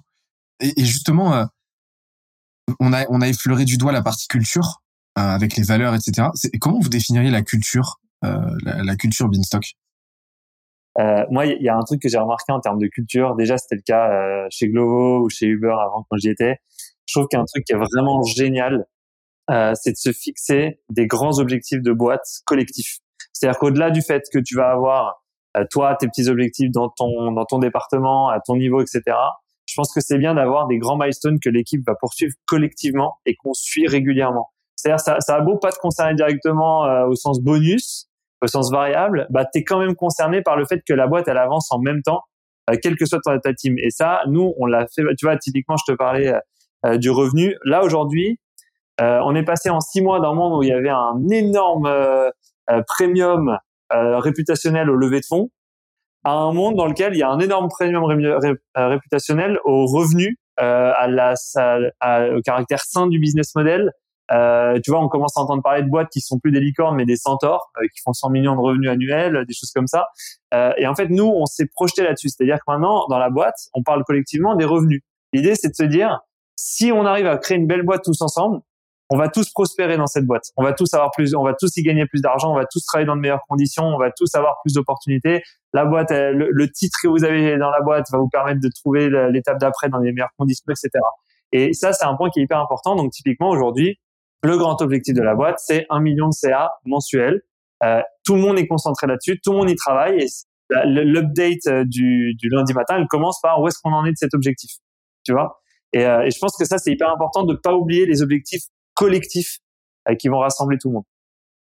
Mais c'est et comment vous faites? Que si il y, a une loi moi qui me fait un peu flipper, c'est la loi de de, c'est qui dit que quand quand tu fixes une seule c'est un seul objectif souvent va être un, un, un objectif euh, chiffré monétairement, et ben, euh, et ben euh, les, les, différents agents vont optimiser, euh, vont optimiser leur leur travail, vont optimiser leurs actions dans le sens de cette métrique là, ouais. mais au détriment d'autres métriques. donc tu vois par exemple le CA, bah tu vas pousser le CA, mais donc tu vas au détriment potentiellement de de, de de ton expérience de, de vente où les, les sales vont être par exemple encouragés à signer des clients qui devraient pas l'être donc tu vas rogner sur ton positionnement etc tu comment comment tu fais pour t'assurer que bah, cet objectif aille pas parasiter d'autres variables qui sont essentielles? Bah, en fait, le, garde-fou numéro un, c'est tes KPI perso qui déterminent ton variable. Ça, c'est le garde-fou numéro un. Donc, toi, on va te donner des KPI très, très clairs qui vont dans, dans le bon sens de ce que tu dois, de ce à quoi tu dois œuvrer tous les matins. Euh, mais je pense que c'est aussi important d'avoir cet objectif unique qui n'est pas celui qui va driver ton variable, mais qui est celui qui va driver le sens de collectivité.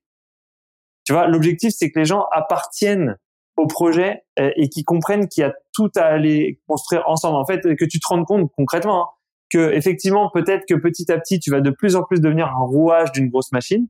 C'est la réalité. Quand tu arrives au début, euh, il y a un an, les gens qui venaient, quand on était 10 dans le bureau, bah, l'impact que chacun a, il est colossal. Euh, petit à petit, ça va commencer à se préciser. Tu commences à devenir un rouage d'une machine.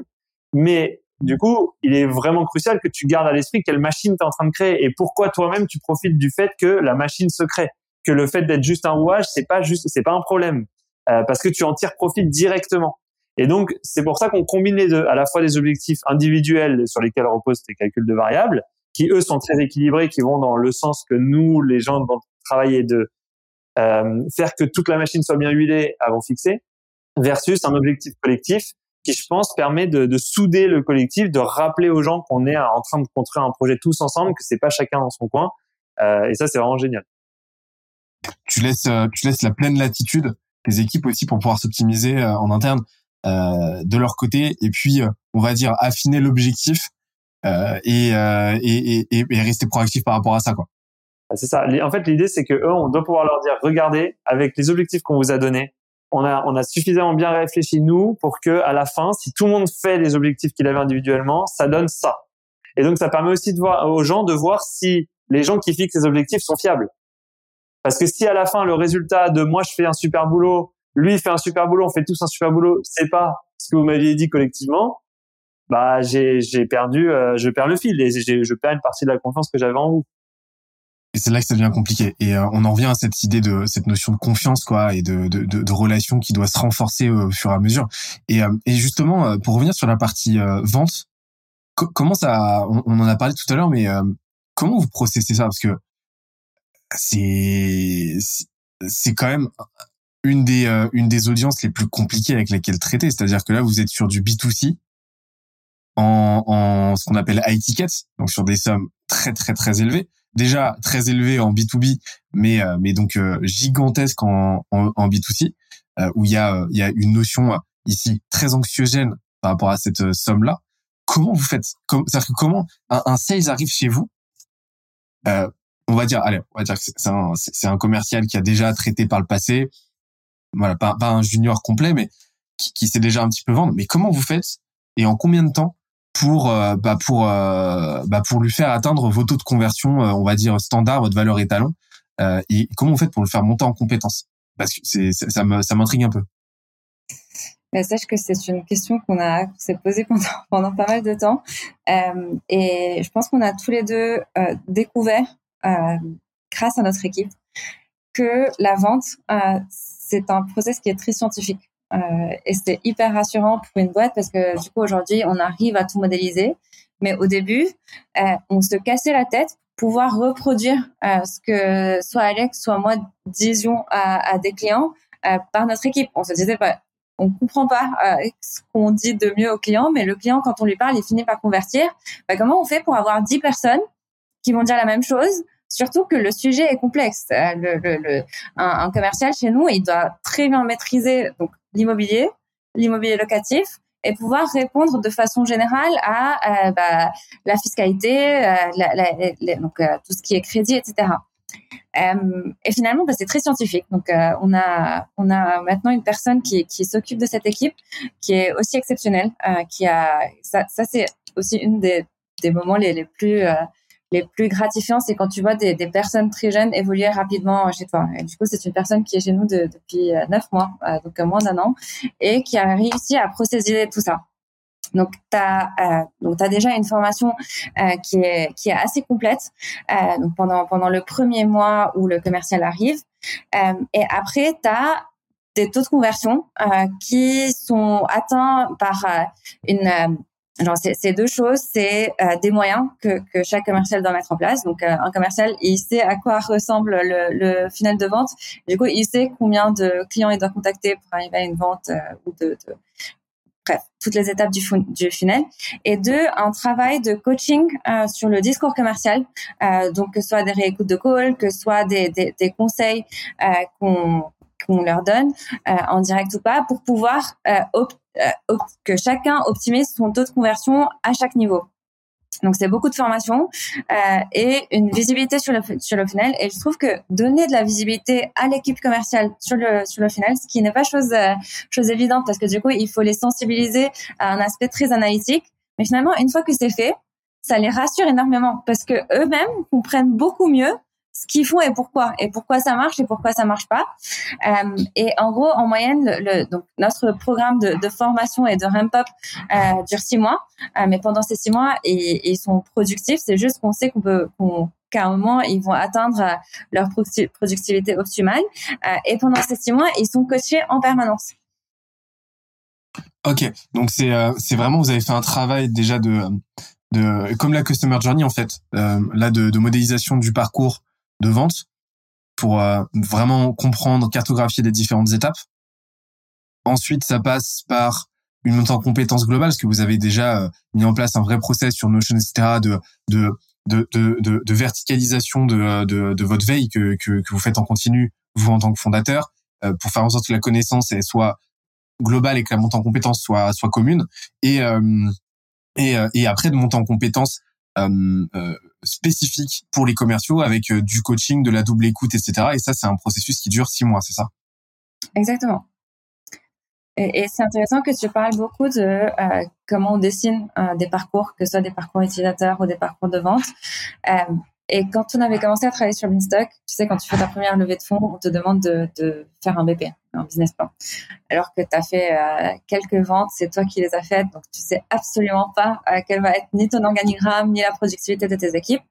Et euh, ce qu'on se disait toujours avec Alex, c'est que le jour où notre BP ne dépendra que d'un modèle de croissance, on sait que la boîte sera complètement euh, indépendante et, et, mature. Et c'est ce qu'on cherche à, à, trouver chez chaque, chez chaque équipe. C'est comment je fais pour que pour modéliser ce que vous faites. Et c'est donc c'est grâce à ça que vous arrivez à identifier vos patterns en fait. Euh, vous identifiez des, des patterns, des modèles récurrents, et, euh, et c'est super intéressant ça. Euh, parce que normalement, tu sais, le, le, le, le, la, la, la journey comme ça, c'est quelque chose qui est, qui est assez unilatéral en fait, vous le rendez bilatéral en, en, en faisant prendre ce recul-là aux commerciaux euh, pour faire en sorte de euh, d'améliorer de, de, en continu en fait ce, cette cette journey. C'est super intéressant comme approche. Et qu'est-ce que vous recherchez? Enfin, c'est quoi les, critères que vous recherchez principalement chez, chez un chez un sales euh, qui, qui, font que un sales chez vous va performer? Il y a des compétences sales. Euh, donc pendant le, les entretiens, certaines compétences sont testées, euh, des compétences hyper commerciales sur. Euh, je, te, dis des exemples hyper basiques, mais genre, est-ce que tu poses des questions ouvertes, fermées le, commercial euh, one-on-one, euh, la base. Euh, et après, et ça c'est très important, on cherche un fit avec euh, notre équipe, avec notre culture. Genre, on, on fuit euh, hyper rapidement tous les tous les profils un peu prétentieux qui veulent euh, qui, qui ne comprennent qui n'arriveraient pas à comprendre que leur travail va aussi dépendre du travail d'autres équipes. Euh, donc on, on, cherche un, donc beaucoup d'humilité, euh, une capacité de travail, une envie d'apprendre parce que même si c'est des gens qui connaissent l'IMO, euh, il y, a, beaucoup de gens, il y a beaucoup de commerciaux qui sont arrivés qui ne connaissaient pas qui ne connaissaient pas l'IMO. Mais il faut toujours avoir envie d'apprendre, de se mettre à jour. mais surtout et le plus important, c'est une, une, envie de travailler en équipe et et de, de voir cette boîte grandir. Donc un vrai travail avant tout, c'est avant tout une histoire de, mindset, d'état d'esprit, plus que de compétences dures, quoi. C'est-à-dire que euh, la montée en compétences, elle se fait a posteriori. Donc c'est avant tout sélectionner des gens qui sont câblés comme il faut et qui ont cette envie-là d'apprendre et qui sont pas là pour se la péter, quoi. Sache, que c'est le cas sur tous les postes. Euh, y, a, on a une, une spécificité. Ça, c'est grâce à notre à notre head of people qui l'a fait très tôt. donc à chaque fois qu'elle faisait passer des entretiens, elle se demandait pas est-ce que cette personne est bien pour le job pour lequel elle a postulé. Elle se demandait bah, qu'est-ce que cette personne peut faire dans la boîte. Et du coup, il y a beaucoup de personnes qui viennent d'un background hyper différent et qui aujourd'hui font complètement autre chose chez nous. Euh, typiquement, notre, notre talent acquisition, par exemple, euh, elle travaillait en marketing. Euh, dans notre équipe produit, il y a aucune personne qui avait fait du PM avant. Euh, et ça, on le retrouve dans plein d'équipes. Euh, et, ce qu'on cherche, c'est des personnes, euh, comme tu le dis, qui soient qui ambitieuses, qui où on voit leur potentiel euh, et qui, qui ont envie de, participer à ce projet qui sont là avant tout pour l'aventure et qui après bah, de toute façon trouveront leur, leur place à partir du moment où vous vous assurez de, de, de, bien les sélectionner quoi.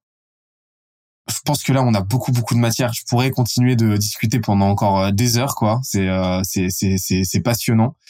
Et en fait je suis je suis dégoûté qu'on en vienne là à euh, à la conclusion de cet échange, mais pas tant dégoûté que ça parce qu'en fait je vais vous poser deux questions euh, que vous allez auxquelles vous allez répondre à tour de rôle, mais euh, on finit toujours par ça. C'est la première question, c'est euh, c'est quels seraient là, je vous prends un peu de cours les les trois livres, films, documentaires euh, qui vous ont un peu retourné les cerveaux et que vous aimeriez nous recommander là?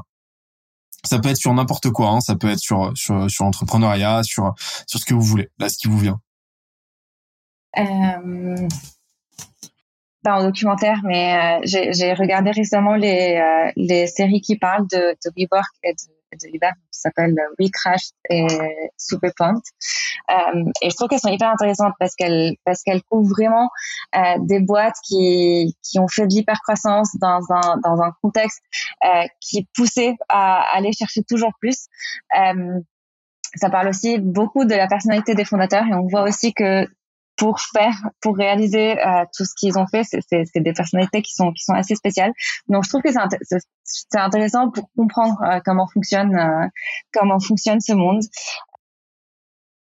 Alors moi, moi je vais juste, franchement, je, vais être honnête.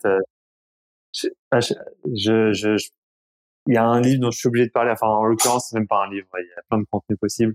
Mais moi, il y a un truc qui m'a vraiment bouleversé très, très, très profondément au cours des deux dernières années. Euh, c'est euh, qui est très connu. Hein. J'invite à tous ceux qui connaissent pas ce, ce monsieur à le suivre. Euh, c'est toute l'œuvre de Jean-Marc Jancovici, euh, qui euh, donc est devenu une des, des figures de proue de l'information au moins sur le sujet du réchauffement climatique et qui met des mots qui arrive à formuler les choses d'une façon accessible et, et malheureusement beaucoup trop précise pour qu'on ignore le sujet après l'avoir entendu. Donc, j'étais tombé sur une vidéo de deux heures hein, dans laquelle il faisait une conférence à Sciences Po et je m'en suis jamais remis, euh, jamais remis. je vais être tout à fait honnête, euh, ça m'a ça m'a terrifié et ça ça a d'ailleurs changé pas mal de choses à notre façon de euh, de travailler chez Beanstalk. Tu vois, au début, on était assez euh, passif vis-à-vis des enjeux et des enjeux euh, climatiques qui pouvaient euh, graviter autour de notre boîte. Et ben finalement, aujourd'hui, on s'est rendu compte qu'on a de l'impact assez positif, qu'on peut avoir de l'impact assez positif à condition de le vouloir notamment sur la question des rénovations énergétiques. Tu vois, c'était un sujet qui était euh, assez anecdotique chez nous jusqu'à ce que je vois cette vidéo. Et depuis un an, là, on en a fait un des euh, des grands chevaux de bataille de, de Beanstalk euh, et on, typiquement on, on contraint, euh, c'est la seule contrainte qu'on vous impose en tant qu'acheteur, les acheteurs à faire la rénovation énergétique pour mettre les, les appartements aux normes. On les accompagne évidemment dessus, mais ça fait partie des rares choses qu'on impose à nos clients. Vous pouvez toujours ne pas le faire, mais légalement vous pouvez ne pas le faire, mais en tout cas Beanstalk euh, vous y encourage très fortement. Mais c'est vrai que ça m'a euh, durablement marqué et d'ailleurs chaque personne qui croise sa route à ce monsieur, il s'en sort par indemne. Euh, bon, il y, a un, il y a un autre type de contenu que moi j'adore, euh, c'est sur euh, ce que c'est de devenir papa. Euh, moi, je suis très sensible aussi à cette question de comment tu combines la vie d'entrepreneur, la vie de papa et en même temps rester un bon mari et toutes ces choses-là. Donc, comment tu combines la vie de famille avec avec le fait d'être entrepreneur. Et euh, il y avait un livre que j'avais lu, je, je, vais chercher en même temps que je vous parle, que je me souviens plus le nom de l'auteur, mais qui s'appelle La naissance d'un père, euh, que j'avais ah voilà d'Alexandre Lacroix. Euh, c'est un livre euh, que j'invite tous ceux qui sont jeunes papas qui viennent d'avoir un enfant à lire. C'est c'est c'est le moment où tu te rends compte que tu as basculé dans un, un, nouveau mode de pensée. Tu sais plus pourquoi. Tout ce que tu fais, tu le fais plus pour les mêmes raisons. Euh, je pense que je, pourrais parler des heures, moi, de ce que ça a changé dans ma vie de devenir papa et même en tant qu'entrepreneur. Je vois plus les choses de la même façon. Je pense, si je dis pas de bêtises, je crois être un des seuls dans la boîte à avoir des enfants. Euh, et ça, ça change vraiment beaucoup, beaucoup de choses en termes de sérénité, en termes d'approche que tu as envers les gens, la volonté que tu as de bien faire, de faire du bien, euh, de contribuer positivement et de, de, représenter quelque chose de positif. J'ai envie d'être fier de ce que je raconte à, ma fille euh, quand elle sera grande. Euh, et, ça, c'est un truc qui, euh, que, auquel je suis vachement sensible. Et, euh, et un dernier point, c'est que moi, j'adore lire des livres sur des thèses théologiques, enfin plutôt des, des livres qui remettent en cause les thèses théologiques. je suis vachement là-dessus, moi. donc, il y a pas mal de livres et dernièrement, j'en ai lu un qui s'appelle, euh, alors j'ai plus le nom. Bon, en gros, qui t'explique euh, que tout est inventé, euh, mais de façon suffisamment précise, suffisamment. Tu ne sais plus où est la frontière entre l'historique et l'informationnel dans ce que tu lis. Et du coup, ça te fait te poser la question parce que si le christianisme, le judaïsme, l'islam et tout ce qu'on tout ce qu'on en entend, euh, si tout est tapis sur des, des, des théories qui sont fausses, bah, d'un coup tu finis par plus trop savoir ce qui est vrai ou pas on admet beaucoup de choses comme euh, étant des structures de nos, sociétés. Et si euh, le jour où c'est battu en brèche, bah, on plus, on n'a plus aucun repère. Euh, ça, C'est l'ultime secret du Christ de J.R. Dos Santos. Il est vraiment top. J.R. Dos Santos, il écrit tout ce qu'il fait, c'est génial. Trop cool. Bah, euh, dernière question. Je vous propose d'y répondre très succinctement parce que je sais que vous avez mis très très en retard. Je suis je vous remercie et je suis désolé en même temps. Mais euh, ça serait quoi euh, vos trois conseils là, vraiment en, trois punchlines euh, que vous aimeriez de, qu'ils aimeraient partager avec les entrepreneurs qui nous écoutent ou au vous d'il y a euh, d'il y a euh, quatre ans avant de vous lancer? Euh, alors le premier, on en a beaucoup parlé, mais j'en citerai jamais assez dessus. Euh, on s'en fout de l'idée, on s'en fout de ce que vous savez faire, on s'en fout de tout ça. Ce qui compte, c'est vos associés. Euh, c'est l'association que vous êtes en train de créer. C'est, ça va être le cœur de votre aventure. Alors, en, en, alors moi, j'ai suivi des cours de droit pendant quatre mois en école de commerce et ils m'ont vraiment pas apporté grand chose. Si ce n'est une notion que j'ai retenue, que j'adore dans le droit français, elle est au cœur du droit des sociétés, c'est l'intuitu personae. Euh, Intuitu Personae, c'est en gros l'idée que tu, tu travailles en fonction des personnes avec qui tu es, de la personne que tu es. Euh, tout ça n'est qu'une affaire d'humains qui se parlent les uns avec les autres et qui essayent de, de, de remplir leur vie d'une activité sympa.